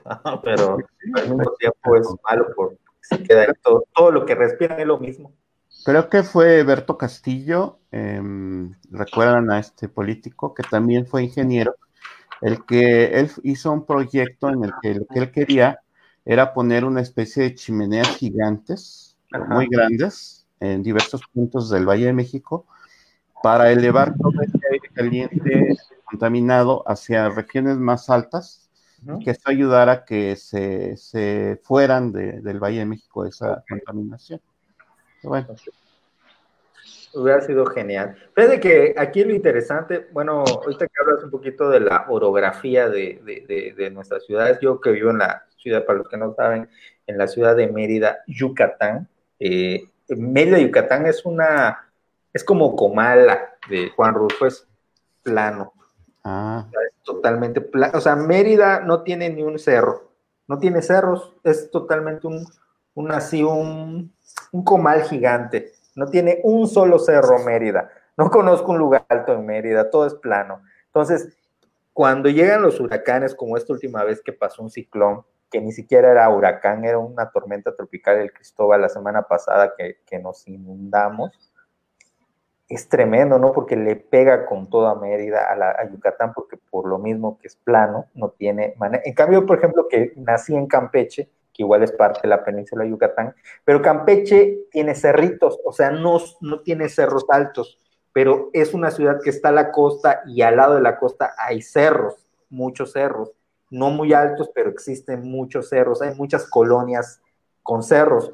Entonces, para mí, mi lógica, porque en Campeche nunca le ha pegado un huracán tan fuerte como en Yucatán o en Quintana Roo, en donde tampoco hay, hay cerros en Quintana Roo.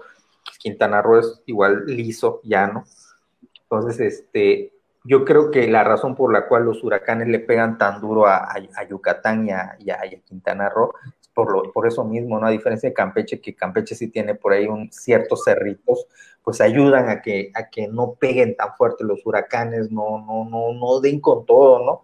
Y aquí sí, a veces se van y regresan los huracanes y te tienes que aguantar con el agua y, las inundaciones. Oye, JM, eso quiere decir que en la península de Yucatán, próxima futura república independiente, en, la, en tus lares hay más terraplanistas? Pues yo creo que sí, ¿eh? creo que sí. son yucaplanistas, yucaplanistas. Ah, muy bien. Porque pues Yucatán es otro rollo, ¿no? Y fíjate, te voy a decir, Yucatán es mágico. A mí me, me, me, ojalá algún día puedan venir, mi querido Samuel, mi querido Héctor, mi querido Carlos, mi querido Marco y Frank, ah, por, por, estos lugares. Frank está aquí cerca, ¿no? Pero por estos lares, en lo que es Chiapas, Yucatán, Quintana Roo, Tabasco. Tabasco es medio feo, la verdad, pero tiene partes bonitas, pero en general no, a mí no me gusta tanto. Pero lo que es Quintana Roo, Yucatán, Chiapas y Campeche son lugares muy padres, muy, muy bonitos. Les invito un, día, eh, al menos una vez en su vida, eh, hagan su ahorrito y, y dense una vuelta porque son espectaculares. Yo vivo aquí cerca, sigo yendo a veces a, Playa del Carmen, a Cancún, me impacta ¿no? El, la belleza de, las playas. No tienen idea. Yo sé que ustedes, los que están por ahí, van mucho a, Acapulco, no, no tienen idea. Es totalmente diferente a la playa del Pacífico, la playa del Caribe. Es hermoso, las selvas son hermosas. Entonces, es algo, es un privilegio que tenemos los que vivimos aquí, que el aire es muy limpio y, se vive bien, excepto cuando hay huracanes que nos pega con todo, nos llueve, la humedad nos da con todo. Del resto, es un, placer vivir eh, por aquí. Y bueno, pues sigamos con, ya, ya le tiré muchas flores a mi... A mi ¿Ah?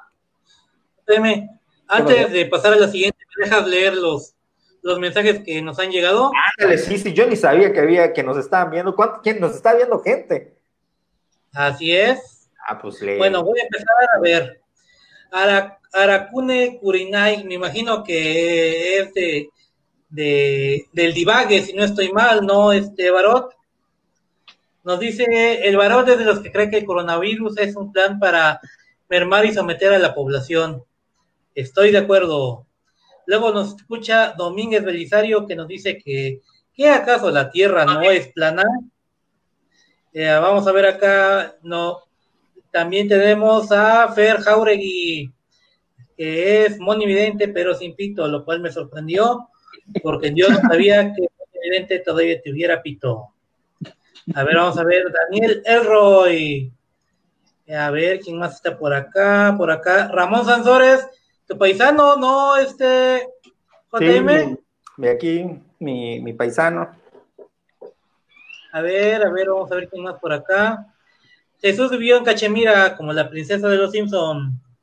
Eh, Héctor Barot, otra vez, Daniel Elroy, a ver este comentario de Daniel Elroy. Nos dice, hoy que no me puede leer Gima, puedo decir sin temor a ser vaporizado que los tíos que piensan que el hombre no llegó a la luna y que fue un montaje, los pongo junto a los terraplanistas, los antivacunas y los que creen que las pirámides los construyeron los extraterrestres. Vamos a ver qué más hay. Alienígenas ancestrales, nos dice Ramón Sansores. ¿Quién es el Hacher de Petiatius? ¿Ah? ¿Qué? Sí, nos diga Daniel Elroy quién es el Asher de Petatius. Asher. Para que le mande un saludo bien verguiado. No sé. Dinos, Daniel, quién es. Eh, a ver, ¿y quién más está por acá? Creo que.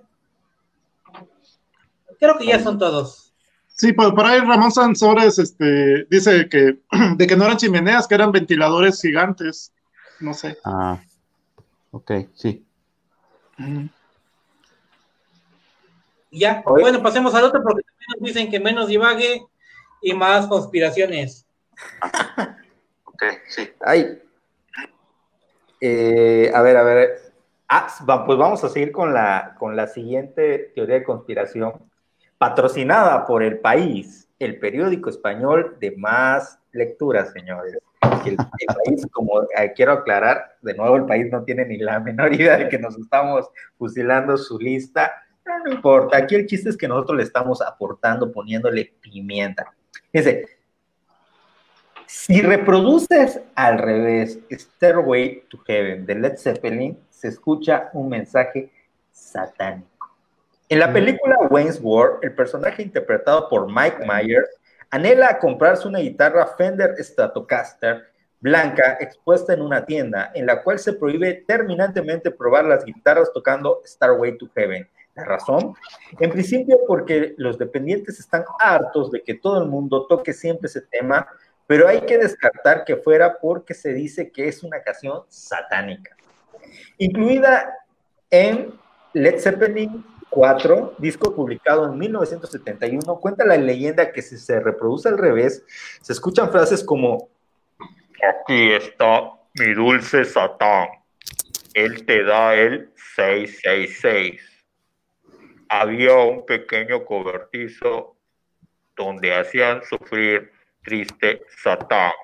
Y bueno, pues ese es el tema, eh, esa es la teoría de conspiración, eh, específicamente de, la canción Starway to Heaven de Led Zeppelin.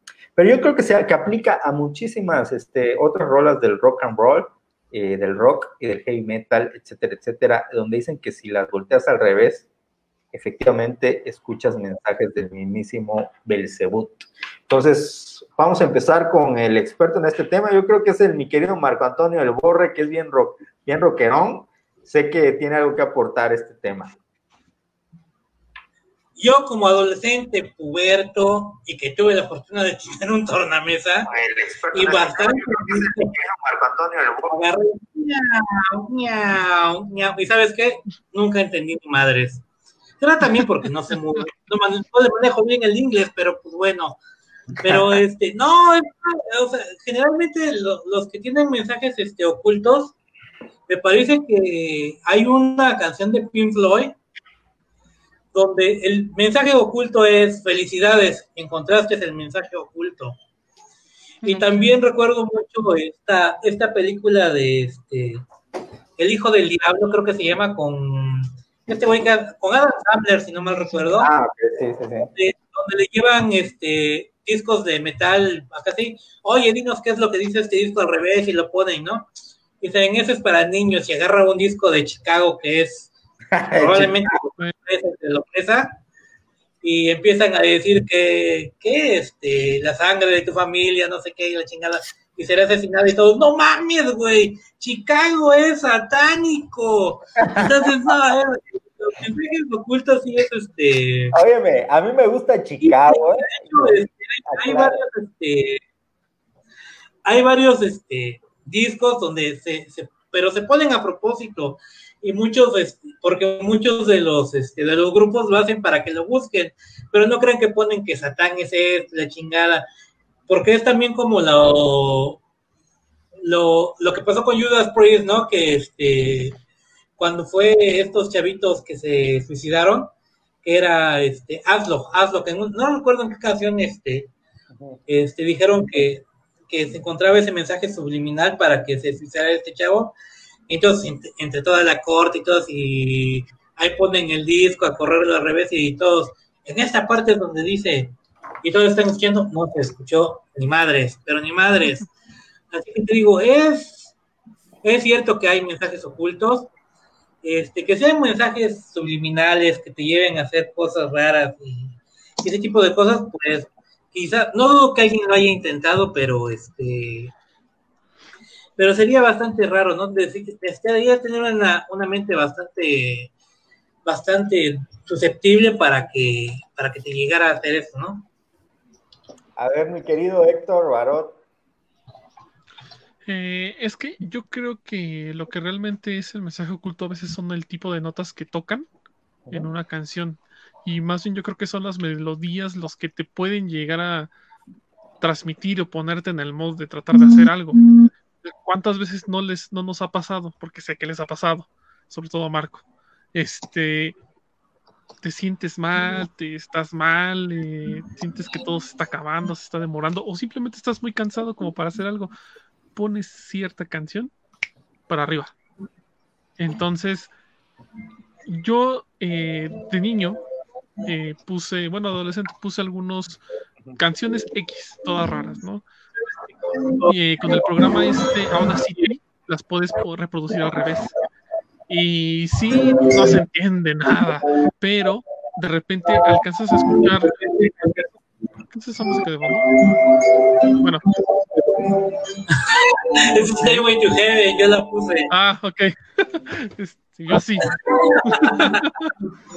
eh, si de repente se llega a entender alguna palabrilla por ahí que que dice algo, ¿no? O que tú intentas pensar que dice eso. Entonces, pues, yo digo que es eso.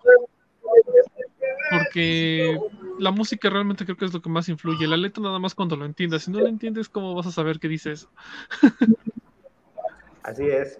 Eh, mi querido Samuel, ¿tienes algo que, decirnos sobre las, los mensajes satánicos en Starway to Heaven? Bueno, yo decía ese, esa teoría, este, yo nada más me sabía la de Gloria Trevi. Eh, pero aquí estoy leyendo que eso se, bueno, se, hizo que tenían, hacían conexiones de, de Jimmy Page al ocultismo, porque al parecer era seguidor de Aleister Crowley y, e incluso le compró una de sus mansiones. Eh, Y también aquí menciona que a este Robert Plant se le murió un hijo y después John Bonham eh, murió y de un coma etílico y, eso llevó a la separación de los integrantes y esto también lo relaciona con, con algunas eh, con el, ocultismo o con la brujería que decían que practicaba Jimmy Page, ¿verdad? Pero son teorías conspirativas también. Oye, pues muy bien. Oye, no, Marco, no sé si tienes puesto al revés esa canción, pero no se escucha. ah, chingada. Es que ¿eh? ya, creo que ya, mejor ve. Ahí está, mira. Es que, para los que no saben, que to Heaven empieza bajito, bajito. No sé si han visto las reacciones de los estos niños este, reacciones a canciones o cosas así. Apenas vi precisamente la reacción a Stay Way to Heaven. Y los niños empiezan, ay, qué aburrido, ay, me duermo, ay, que la chingada. Pero es como en el minuto 3 o 4 donde empieza a sonar la batería de Bonham. Y es como que se despiertan, ah, chinga, qué puta madre es esto. Pero es esto. No, y este, bueno, regresando al tema, Led Zeppelin es yo creo que este, el grupo al que se le achacan todos los, este, todas las leyendas, sobre todo el satanismo, ¿no? Este, por ejemplo, ahorita estaban hablando de el hijo de, este, ay, no me fue el nombre, Jimmy Page, o esa cosa, o el, este, la muerte de Bonham, que se supone que esa muerte en realidad fue, este, bueno, la leyenda cuenta que fue el sacrificio que pidió el Señor de las tinieblas para que Led Zeppelin quedara inmortalizado porque después de, esa muerte no, no podían volver a tocar este, nunca jamás juntos. O este, y realmente si lo tomas ese mito, pues hasta cierto punto se llevó a cabo, ¿no? Porque muere Bonham y este se han juntado a, tocar, pero no como, como Led Zeppelin como tal, se han llegado a juntar los tres, Bonham, este Bonham, eh, John Paul Jones, este Jimmy Page y por ahí me falta el otro güey, ¿cómo se llama? Ay, no recuerdo, tanto Robert Plant. Entonces, este, es este, Jimmy Page, Led Zeppelin es este, el grupo por excelencia para checarle cualquier teoría satánica. Además de que, pues también muchos no saben que este, gran parte de las canciones, y esto quizás algunos amigos niños lo sepan, están basados en lo que es el Señor de los Anillos, ya que este Robert Plant y Jimmy Page siempre se paseaban con su con su tomo de, Señor de los Anillos que estuvo muy de moda por ahí de los 70 Yo creo que son más, más satánicos los de los de Black Sabbath, ¿no? Black Sabbath, a ese sí se podría llamar este que es un rock totalmente satánico. De hecho, ellos mismos decían que su rock este, era para, para espantar a la gente. Sí, a mí, eh, a mí por ejemplo, eh, Led Zeppelin se me hace un rock más, más como épico, más como que precursor de lo que el heavy metal en temas iba a manejar, ¿no? Temas épicos y todo este rollo. Y ya este Black Sabbath sí trae ese rollo más, más eh, satánico, más black, más black, metal. La, la, primera portada de, de Black Sabbath, hablando también de leyendas urbanas, este, hasta apenas hace poco se supo quién era la chica que estaba en la portada, porque todos juraban y perjuraban que la portada solamente era la, o sea, que no había nadie, y todos dicen, no, es fue, la, fue en ese momento que apareció la bruja donde se captó la, este, la imagen de esta mujer, ¿no? Porque era este, nada más la casa que se vea, que se vea al fondo, y que realmente la chica pues apareció y la, la decidieron dejar este, Black Sabbath por esas cosas, obviamente, pues también apenas, te digo que apenas salió esta chica a decir, no, la que está en la foto soy yo, igual y porque estoy tan metida en el ácido nunca había escuchado esa leyenda, pero esa vieja soy yo.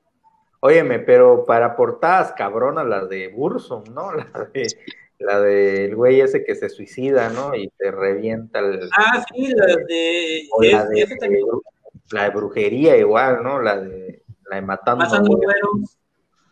Sí, sí, hay, hay varias. Y querido Carlos PC, ¿tienes algo que aportarnos? Al, Mira, este, eh, efectivamente, eh, también hay que recordar que este músico más reciente, Afex Twin, eh, puso en uno de sus discos, puso un retrato suyo, pero no lo puso, digamos, bueno, obviamente no lo puso en la portada, en las fotos, ¿no? Sino que lo puso, tú escuchas ese disco y ves el espectrograma con algún programa, aparece el retrato de él, aparece su cara. Y él lo hizo a propósito para, para eh, entretenerse y pues también como una especie de huevo de Pascua para que lo oyeran. Y, y acerca en general del fenómeno del rock, eh, yo tengo dos, comentarios. Uno es, eh, he estado leyendo, todavía no, no, lo avanzo mucho, pero he estado leyendo este libro, eh, bueno, está en inglés. quien, quien quiera se lo, se lo paso. Sí, rólalo. Este, es un libro muy interesante que habla acerca del fenómeno de que muchos de los em, grupos o, o, grandes estrellas del rock como em, los Doors, como mm, también alguna relación con los Beatles, como Elvis, este, han tenido relación, incluso también, no, no, no precisamente con el rock, sino también donde vivía o donde ocurrieron los asesinatos de eh, promovidos por este por Manson, este, han ocurrido en una sola región en California. Eh, y que, por ejemplo, habla el libro de que el papá de, Jim Morrison, él participó en, ese, en esa conspiración también, acerca de, provocar un ataque falso a una nave este, norteamericana que andaba por allá, por Vietnam, y eso fue lo que dio el pretexto a que Estados Unidos se metiera allá a Vietnam. Entonces, bueno, el libro es interesante porque relaciona muchos hechos aparentemente dispares, eh, que, y, su hipótesis es que hay una especie de manipulación eh, sobre la música rock en Estados Unidos para que tenga el propósito, pues, en primera, de atraer a todos los chavos rebeldes y, y este, llenos de energía y luego meterlos al mundo de las drogas, pues, para atontarlos, ¿no?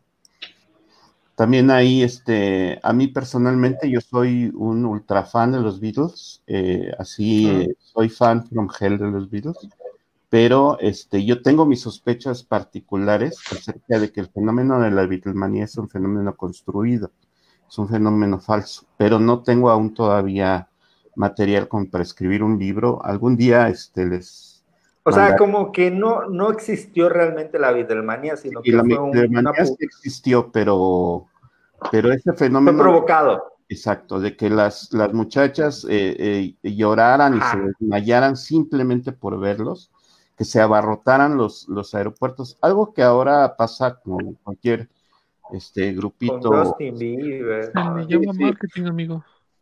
Pero, exacto, este... Ah que en aquel entonces no se conocía pues el marketing que hay ahora, ¿no? Y toda la potencia que tienen los medios de comunicación que tienen ahora. Pero yo que se puede decir que, ajá, se puede decir que los Beatles es la banda que mejor utiliza la mercadotecnia, ¿no? De, esa época. Sí y, sin perder la calidad, ¿eh? porque, porque lo, interesante de los Beatles es que tienen un, fondo eh, musical muy cabrón, realmente son buenos músicos, tienen canciones muy, muy épicas, muy, muy icónicas, de la palabra, y al mismo tiempo manejan una publicidad para esa época impactante y hacen los primeros videoclips, hacen las primeras películas, los primeros cortos animados, o sea, hacen los primeros videos que se enlazaban a las canciones, no solo canciones. Entonces a mí se me hace muy interesante y luego la, la puntada del, del, John Lennon, ¿no? Igual que era un experto en decir, era así como, como un provocador. Donald Trump y todos estos. Era provocador, un, agente provocador cuando decía que, que, los Beatles eran más conocidos que, que Jesucristo, cabrón. Y digo, yo creo que era una exageración, no son más conocidos, pero se acercaban se acercaban peligrosamente. Este, ¿Algo más, mi querido Carlitos? No, es todo. Eh, me parece que Frank está usando la mano del dedito. Sigue vivo. Sí, este, ¿qué pasó? Este, ¿cuál es el tema? no, bueno, eh, agua rodilla. Ah, ok, no, pues fíjense, la derecha es la más sana. Este, no, hablando de, no sé mucho del tema de Way to Heaven, a mí es una, es una canción que me, que me aburre un poco, como tú dices, que, que le aburren a los adolescentes. Este, pero... Fran, te, voy a, te voy a sacar inmediatamente, adiós. pero en la de Thor me gustó, la partecita que pusieron. Este, pero hablando de, de, de letras o de mensajes escondidos en canciones, este, les voy a mencionar que, bueno, en algún momento mm, una psicóloga, en, cuando yo estaba en la secundaria, me decía de que, de que había mensajes escondidos puesto al revés las, las canciones de Gloria Trevi y que en esa época pues no había pasado todo lo que pasó.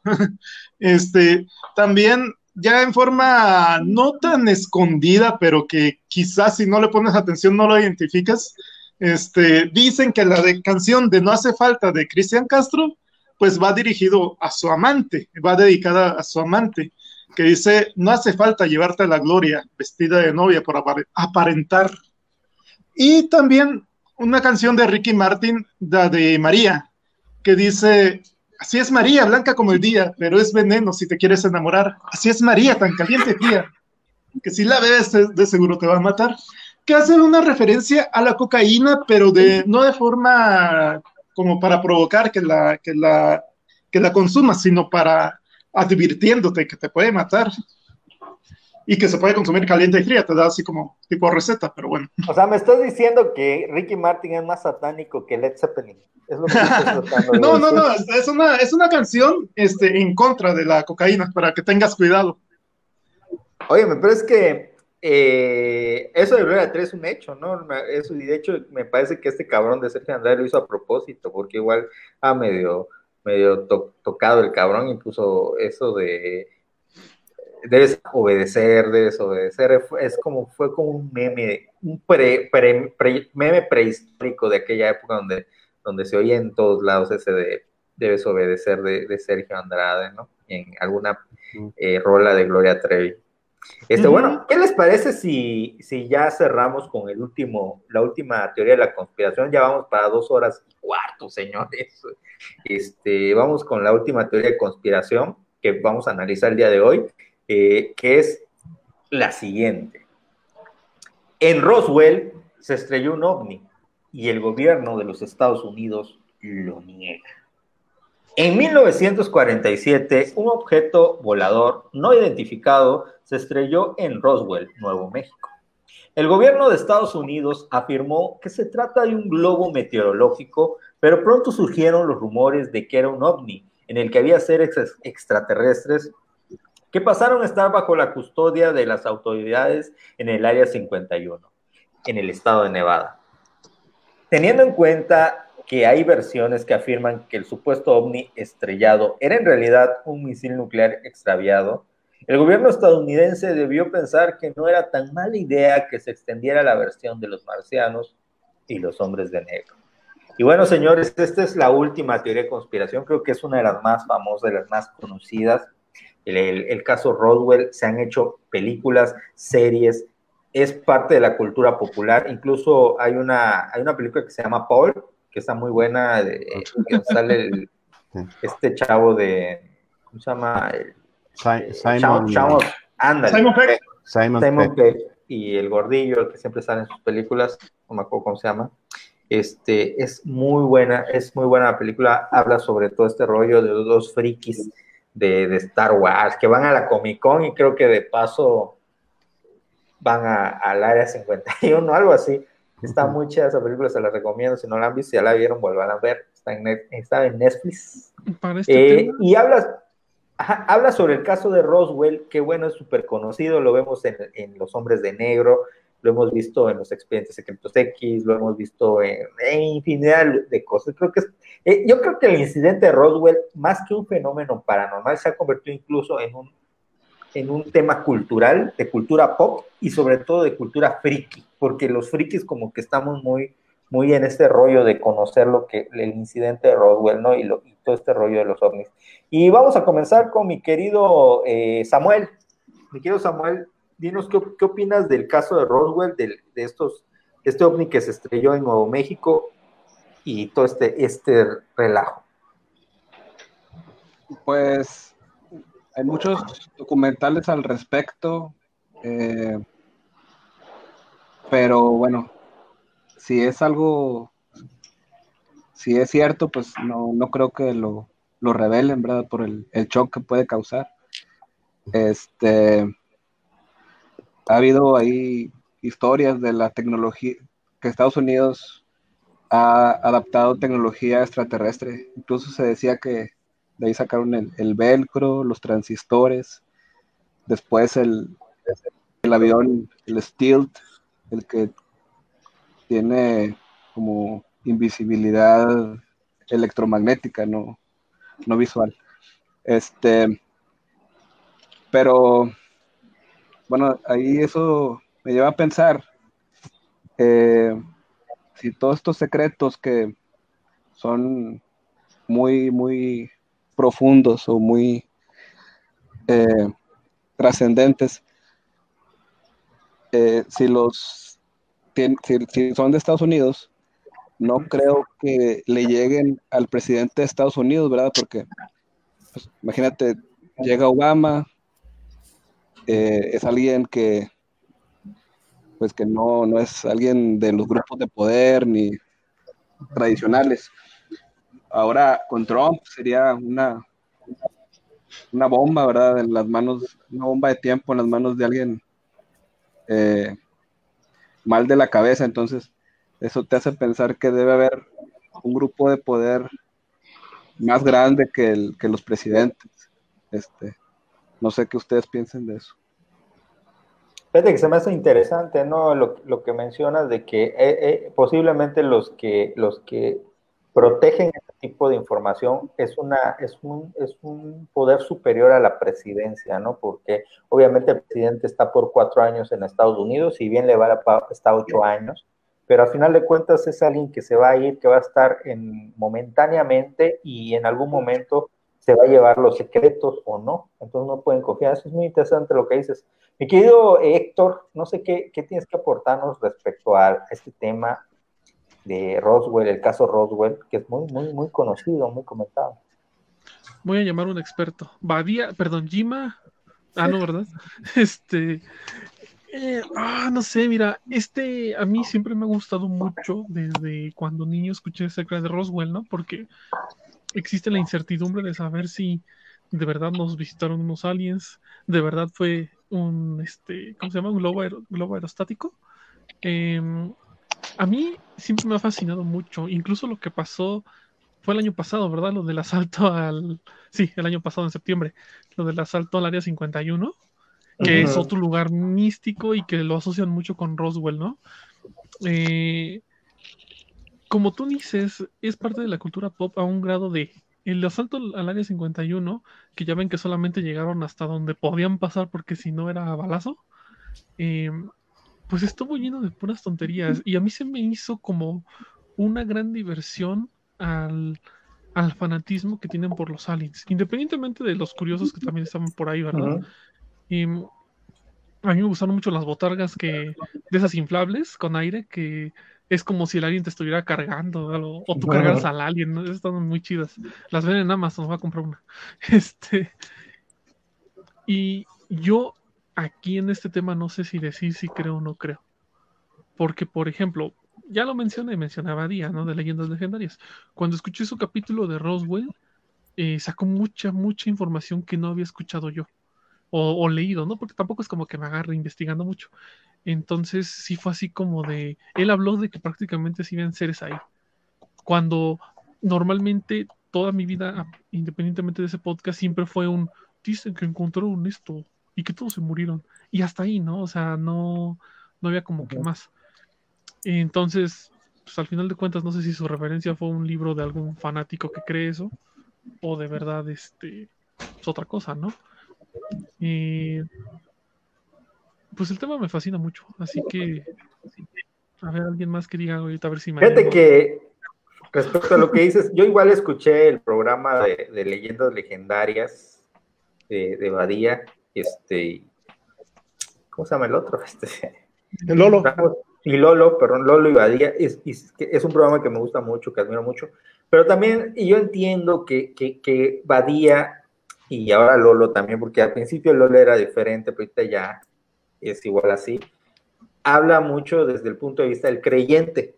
Y eso está bien, está chido y es respetable. El problema es que cuando los que lo escuchan dan por hecho que lo que está diciendo es una realidad fáctica y, y, y, es a mí. Yo pues, de hecho, ya casi ahí, solo que me llame mucho la atención el tema, los escucho, ya no los escucho tanto, principalmente por eso, porque ya eh, me choca mucho que muchos temas los da por hecho lo que está diciendo. O sea, lo leí en un libro, hice una investigación, pero digo yo, ¿qué, qué, qué, cuál es su investigación en Internet? O sea, mm, leyendo autores que obviamente creen en eso.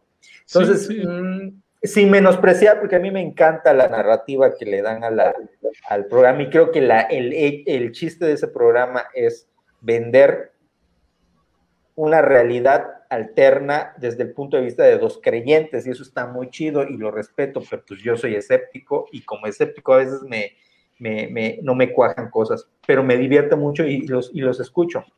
Ahora, al respecto de lo que, de, la postura de, Badía en Roswell, yo igual cuando escuché ese programa decía yo, es que está dando por hecho muchas cosas como si fueran eh, noticias, eh, como, si fuera una investigación periodística, que incluso el periodismo serio es ya bien sabido y reconocido entre los periodistas serios que incluso el periodismo serio se puede equivocar en información. O sea, nunca es, ningún dato es fáctico. O sea, todo es perspectiva. Incluso el periodismo, el periodista puede estar influido por una perspectiva. se sabe que todos los documentales tienen una perspectiva, no hay mucho de ficción en muchas cosas. Entonces, bueno, pues esa es la postura. Yo, yo, si tú me preguntas que eh, antes de adelantarnos hay que les doy la primicia aquí que el siguiente programa que vamos a hacer de, la maldita friquidad es del tema de los ovnis, no vamos a abundar más. De, de entrada les adelanto que yo soy escéptico del tema, yo no, me, a mí me gusta mucho el tema, pero yo no creo en la existencia de, al menos de, del ovni como, como nos lo ha vendido la cultura popular, yo creo que no es así, yo creo que es más una ficción comunitaria, es, nuestro, es nuestra nueva mitología. Así como en la antigüedad se creía en, en el Minotauro y en el Centauro y en el Unicornio, en la actualidad creemos en los hombres grises, en los hombres de negro, es mitología moderna. Y bueno, este, mi querido Carlos PC, ahorita cerramos con Frank y con Marco, ¿no? Ya para, para despedir el programa. Mi querido Carlos PC, ¿qué opinas sobre el tema del caso de Roswell, el polémico tema de los hombres grises encontrados?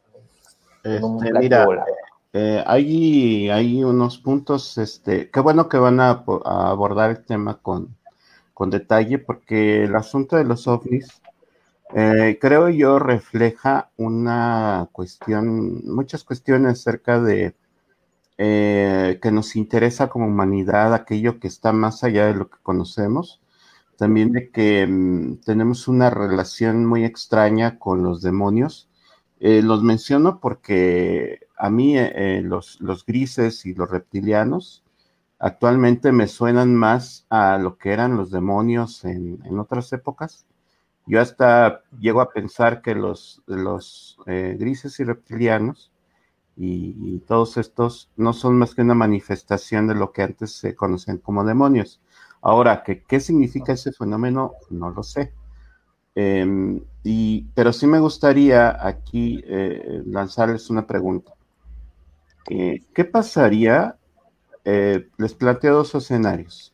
Uno es que em, un, gobierno muy poderoso del planeta em, invente una invasión a alguien con su tecnología, con, con drones muy avanzados, con, no sé, cosas así espectaculares y se invente que nos van a invadir los aliens, pero en realidad es el ejército gringo o qué sé yo, ¿no?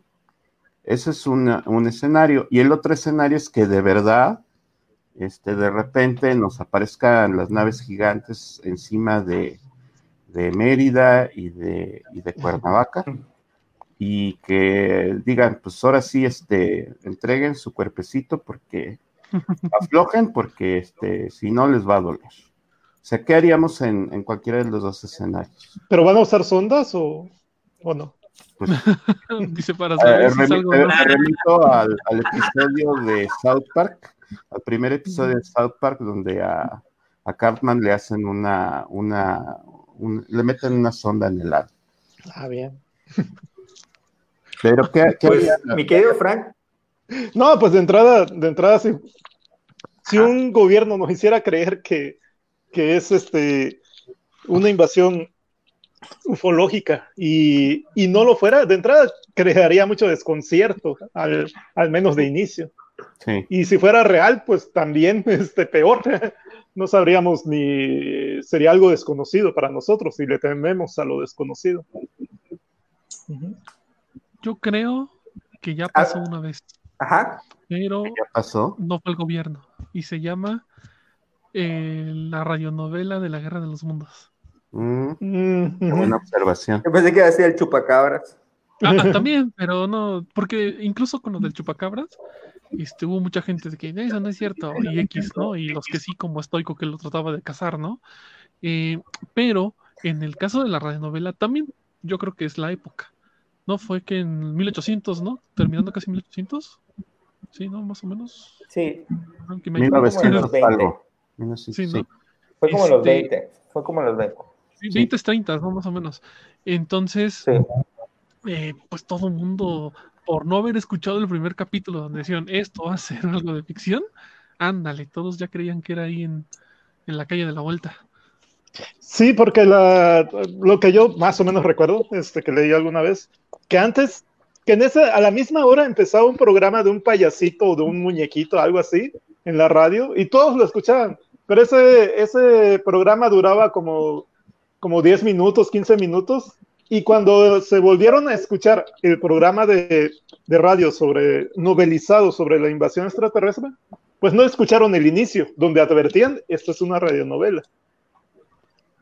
Pues sí. Ajá. Porque están oyendo el payasito. Ajá. Mi querido Marco, no sé si quieres contestar la, la, la, que, la pregunta que. Pues, bueno, antes, no quiero quemarlo porque esto lo voy a guardar para el programa que escuche, escuche, escuche usted. Ah. Es un programa de la maldita feidad. Porque ya pasó eso de, este, de que llegaron los ovnis y hay hasta, hasta pegado en YouTube y hay todo. Y ya se lo mandé a ti y a, y a Frank, que hasta me dijiste, se ve bien chafa. Pero eso lo guardaré para después. Y, y casualmente ayer estaba viendo un documental bastante interesante donde nos platica un doctor que, que asistió a, al levantamiento del supuesto este, extraterrestres que cayó en el área 51 en Roswell, este, donde tiene que ayudarlos a buscar a este, la nave donde proviene este extraterrestre. El doctor se llama Jones, si no mal recuerdo, y el documental está en Netflix, se llama este, eh, La Calavera de Cristal, bastante interesante. Eh, y si todavía no se dan cuenta, estoy hablando de Indiana Jones, pero bueno.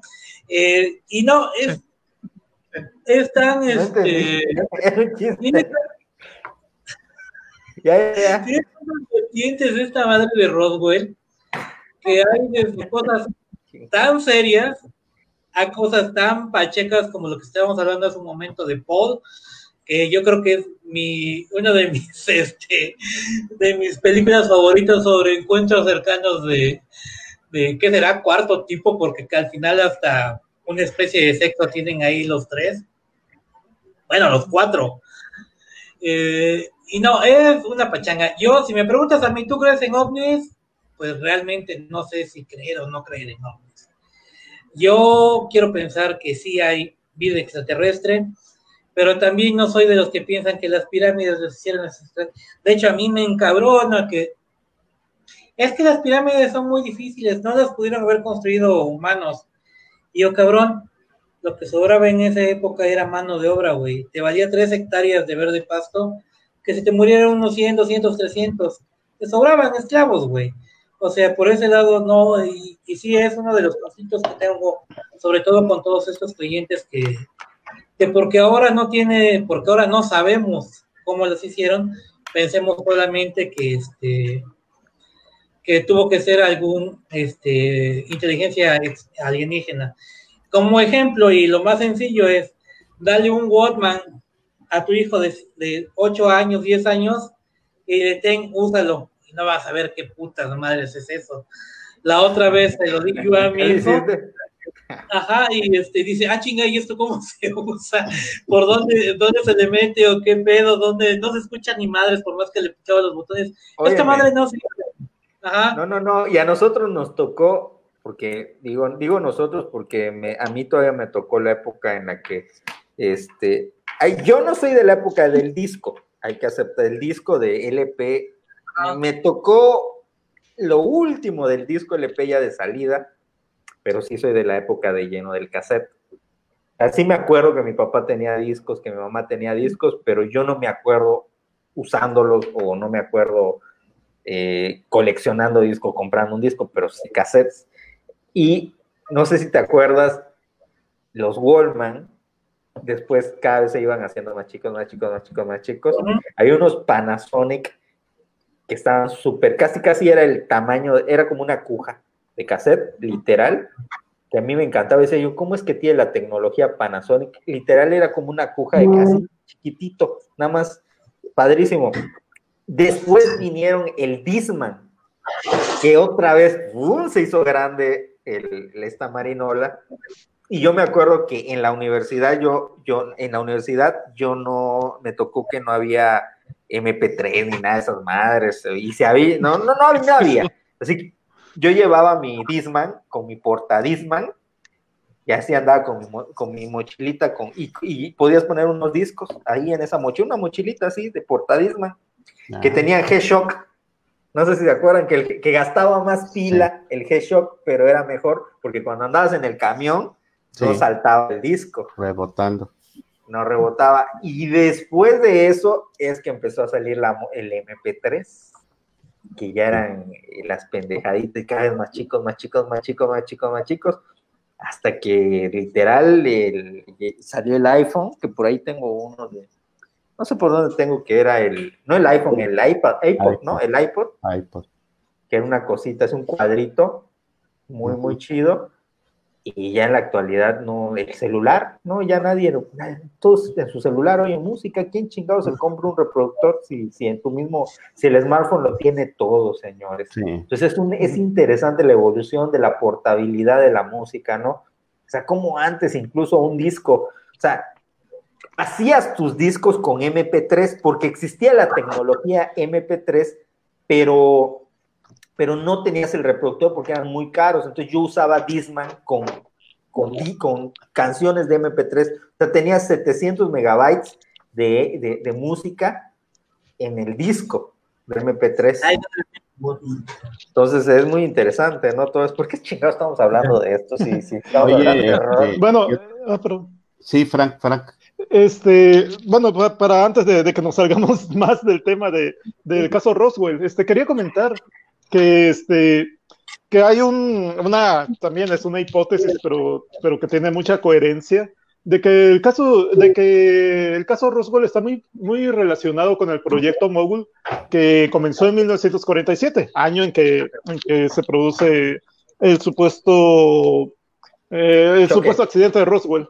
Eh, el el proyecto Mogul es un proyecto americano eh, que usaba globos de, este, a grandes alturas para recabar información sobre las pruebas atómicas de la Unión Soviética. Este, recababa información auditiva, o sea, el sonido de las explosiones.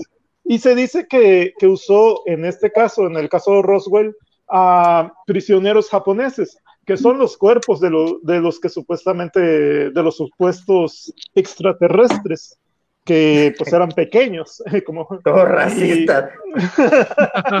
no es racismo, son pequeños. O sea, racismo sería que racismo sería que dijera tiene el pene pequeño, pero son pequeños todos.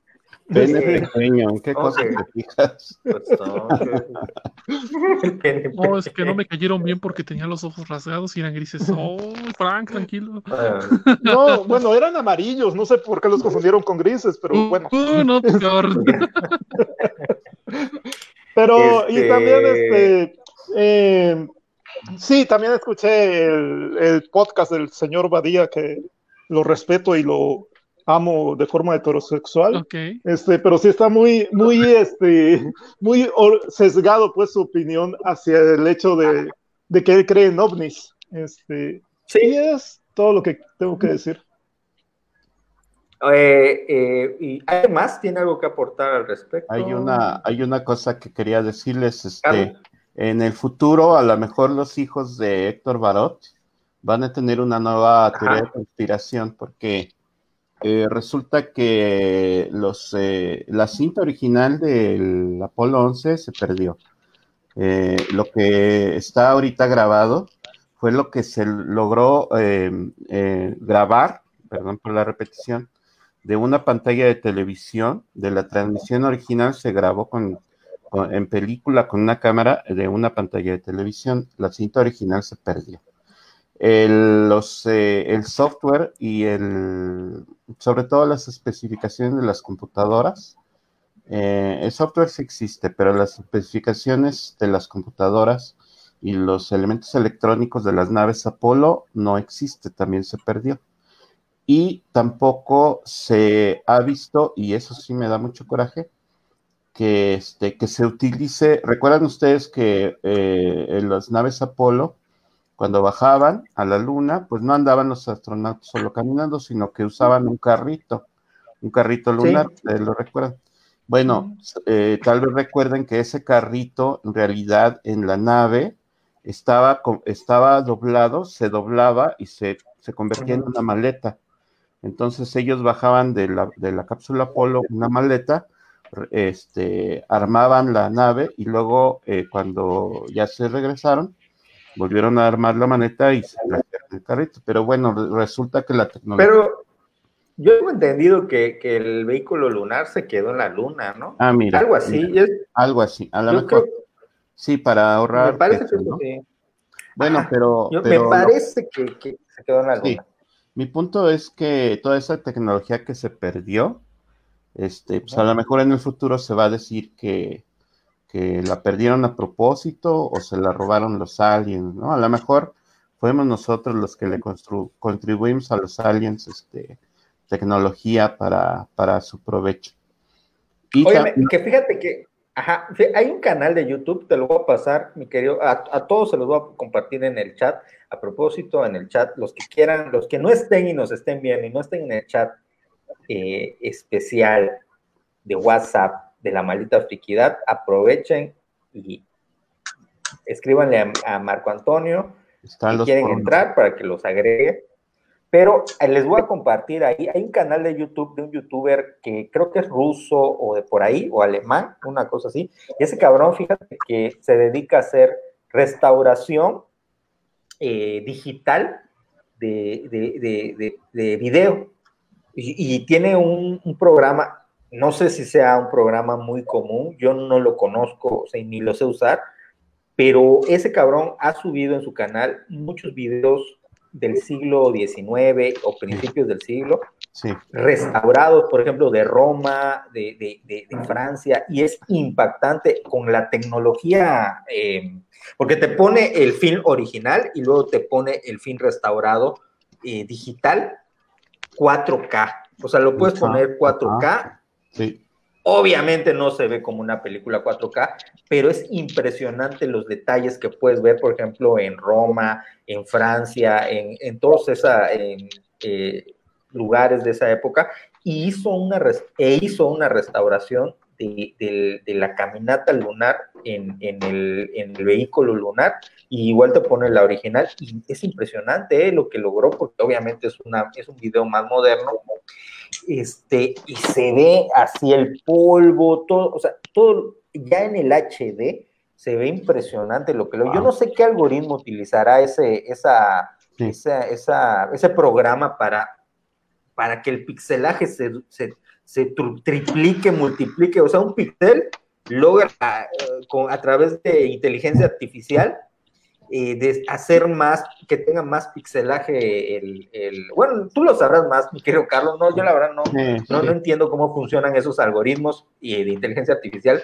y a mí me da mucha esperanza porque creo que la programación es el futuro para, para la reconstrucción antropológica de muchas cosas, ¿eh? A, a, mí me, yo me quedé sorprendido porque creo que en audio igual hacen esa reconstrucción ya digital de muchas cosas que se pierden, huecos que quedan, en, el audio y pum, digitalmente lo logran.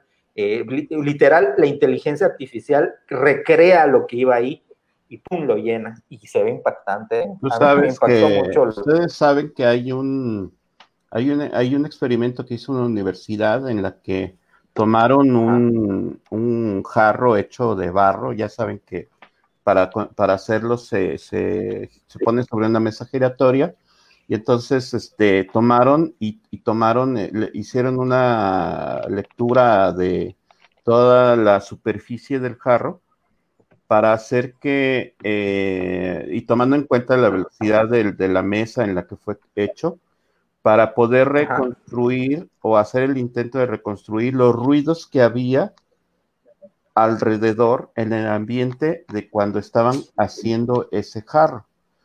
Entonces es muy interesante porque ellos lograron hacer hasta cierto punto una reconstrucción de los ruidos que había alrededor de, la mesa donde se hizo esa, ese jarro de barro y querían aplicar, justamente también van a aplicarlo para vasijas antiguas para ver si llegan a reconstruir algún sonido de, de épocas anteriores. Así que la tecnología ahora nos va a dar muchas buenas sorpresas.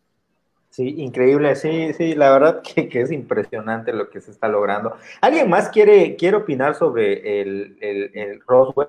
Esta, esta eh, foto es de lo que dijo, lo que comentó Daniel Roy acerca de Asher y dijo que ya aclaró que es JM este, en realidad en sus aventuras en Japón. Te lo voy a mandar, este, las voy a mandar al grupo. Está. Ah, sí, igualito, igualito. A ver, ahorita se las pongo a que comparen. Nada más que no. Sí, ahí está. Igual, igual. Ahí está Héctor Barota a la izquierda. No puedo, ver, no puedo ni ver con esos lentes. Este, ¿Alguien más tiene algo que comentar sobre el caso de Roswell, y no para que despidamos ya este programa que ya va para las tres horas, señores. Increíble. que nos despidamos porque estoy a 5% de morir. Ok, bueno, pues esto fue nuestro primer live, nuestro primer en vivo. Este, les damos las gracias. Eh, mi querido Marco, no sé si quieres saludar rápidamente a todos los, que, los todos. Bueno, a los que nos dejaron un, un saludito a Aracune, a Domínguez Belisario, Per Jauregui, a desde Daniel Elroy, a ver quién está, Ramón Sansores. Uh, por acá tenemos a quién más, quién más, Ramón Sansores, Sansores, a Ramsés Salazar. Eh, ¿Quién más tenemos por acá? Creo que por acá son todos, ¿verdad?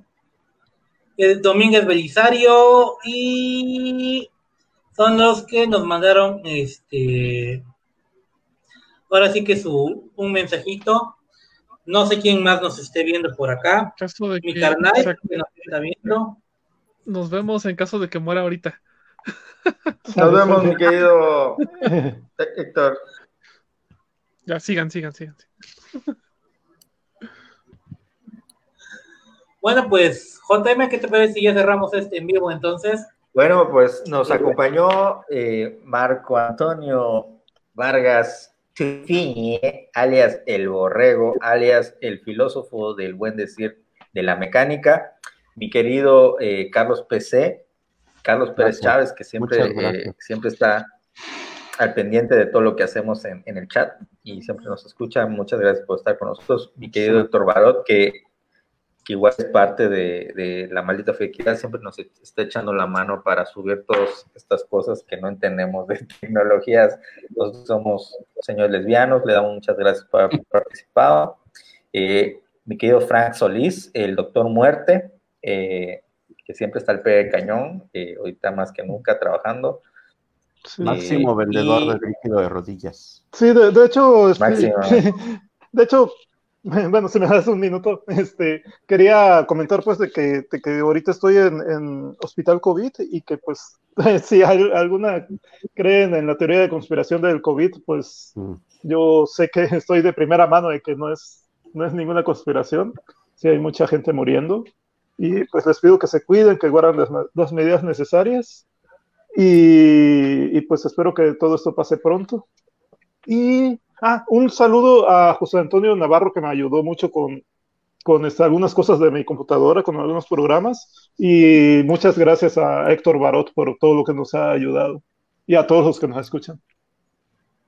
Y también nos, nos acompañó Samuel Rodríguez, un nuevo, un nuevo este, integrante de, de, los escuchas, ¿no? Que, que, que, está muy activo en el chat, pues te agradecemos igual tu participación, mi querido Samuel, no sé si quieres decir algo. No, pues, gracias, yo pensé que era un live cortito y ya. pensé que íbamos a comentar del programa pasado y aquí ya, ya, en casa de mi suegra ahorita. No, de hecho nos, de hecho nos saltaron, bueno, algo que yo me caí con las ganas de comentar era sobre el efecto Flynn, este, de, que algunos dicen de que nuestra inteligencia no te avisó. de que nuestra inteligencia está disminuyendo y que está muy relacionado con una película que se llama Idiocracia de Luke Wilson del 2006, por ahí, por si le puede echar una ojeada. ya, en la próxima, mi querido Frank, porque ya, muchos ya, ya, ya, ya hay, este, ¿cómo se llama? Presión para, para cortar el programa. Ya hay problemas eh, familiares y todo.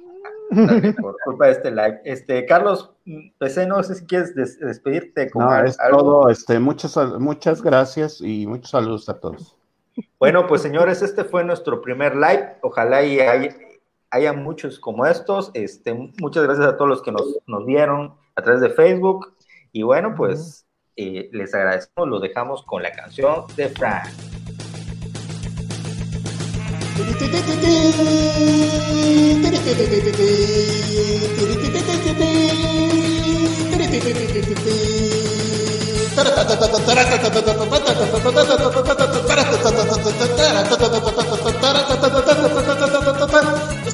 atreves a vestirte de esta forma y salir así. En mis tiempos todo era elegante sin greñudos y sin rock. La maldita friquidad. Podcast.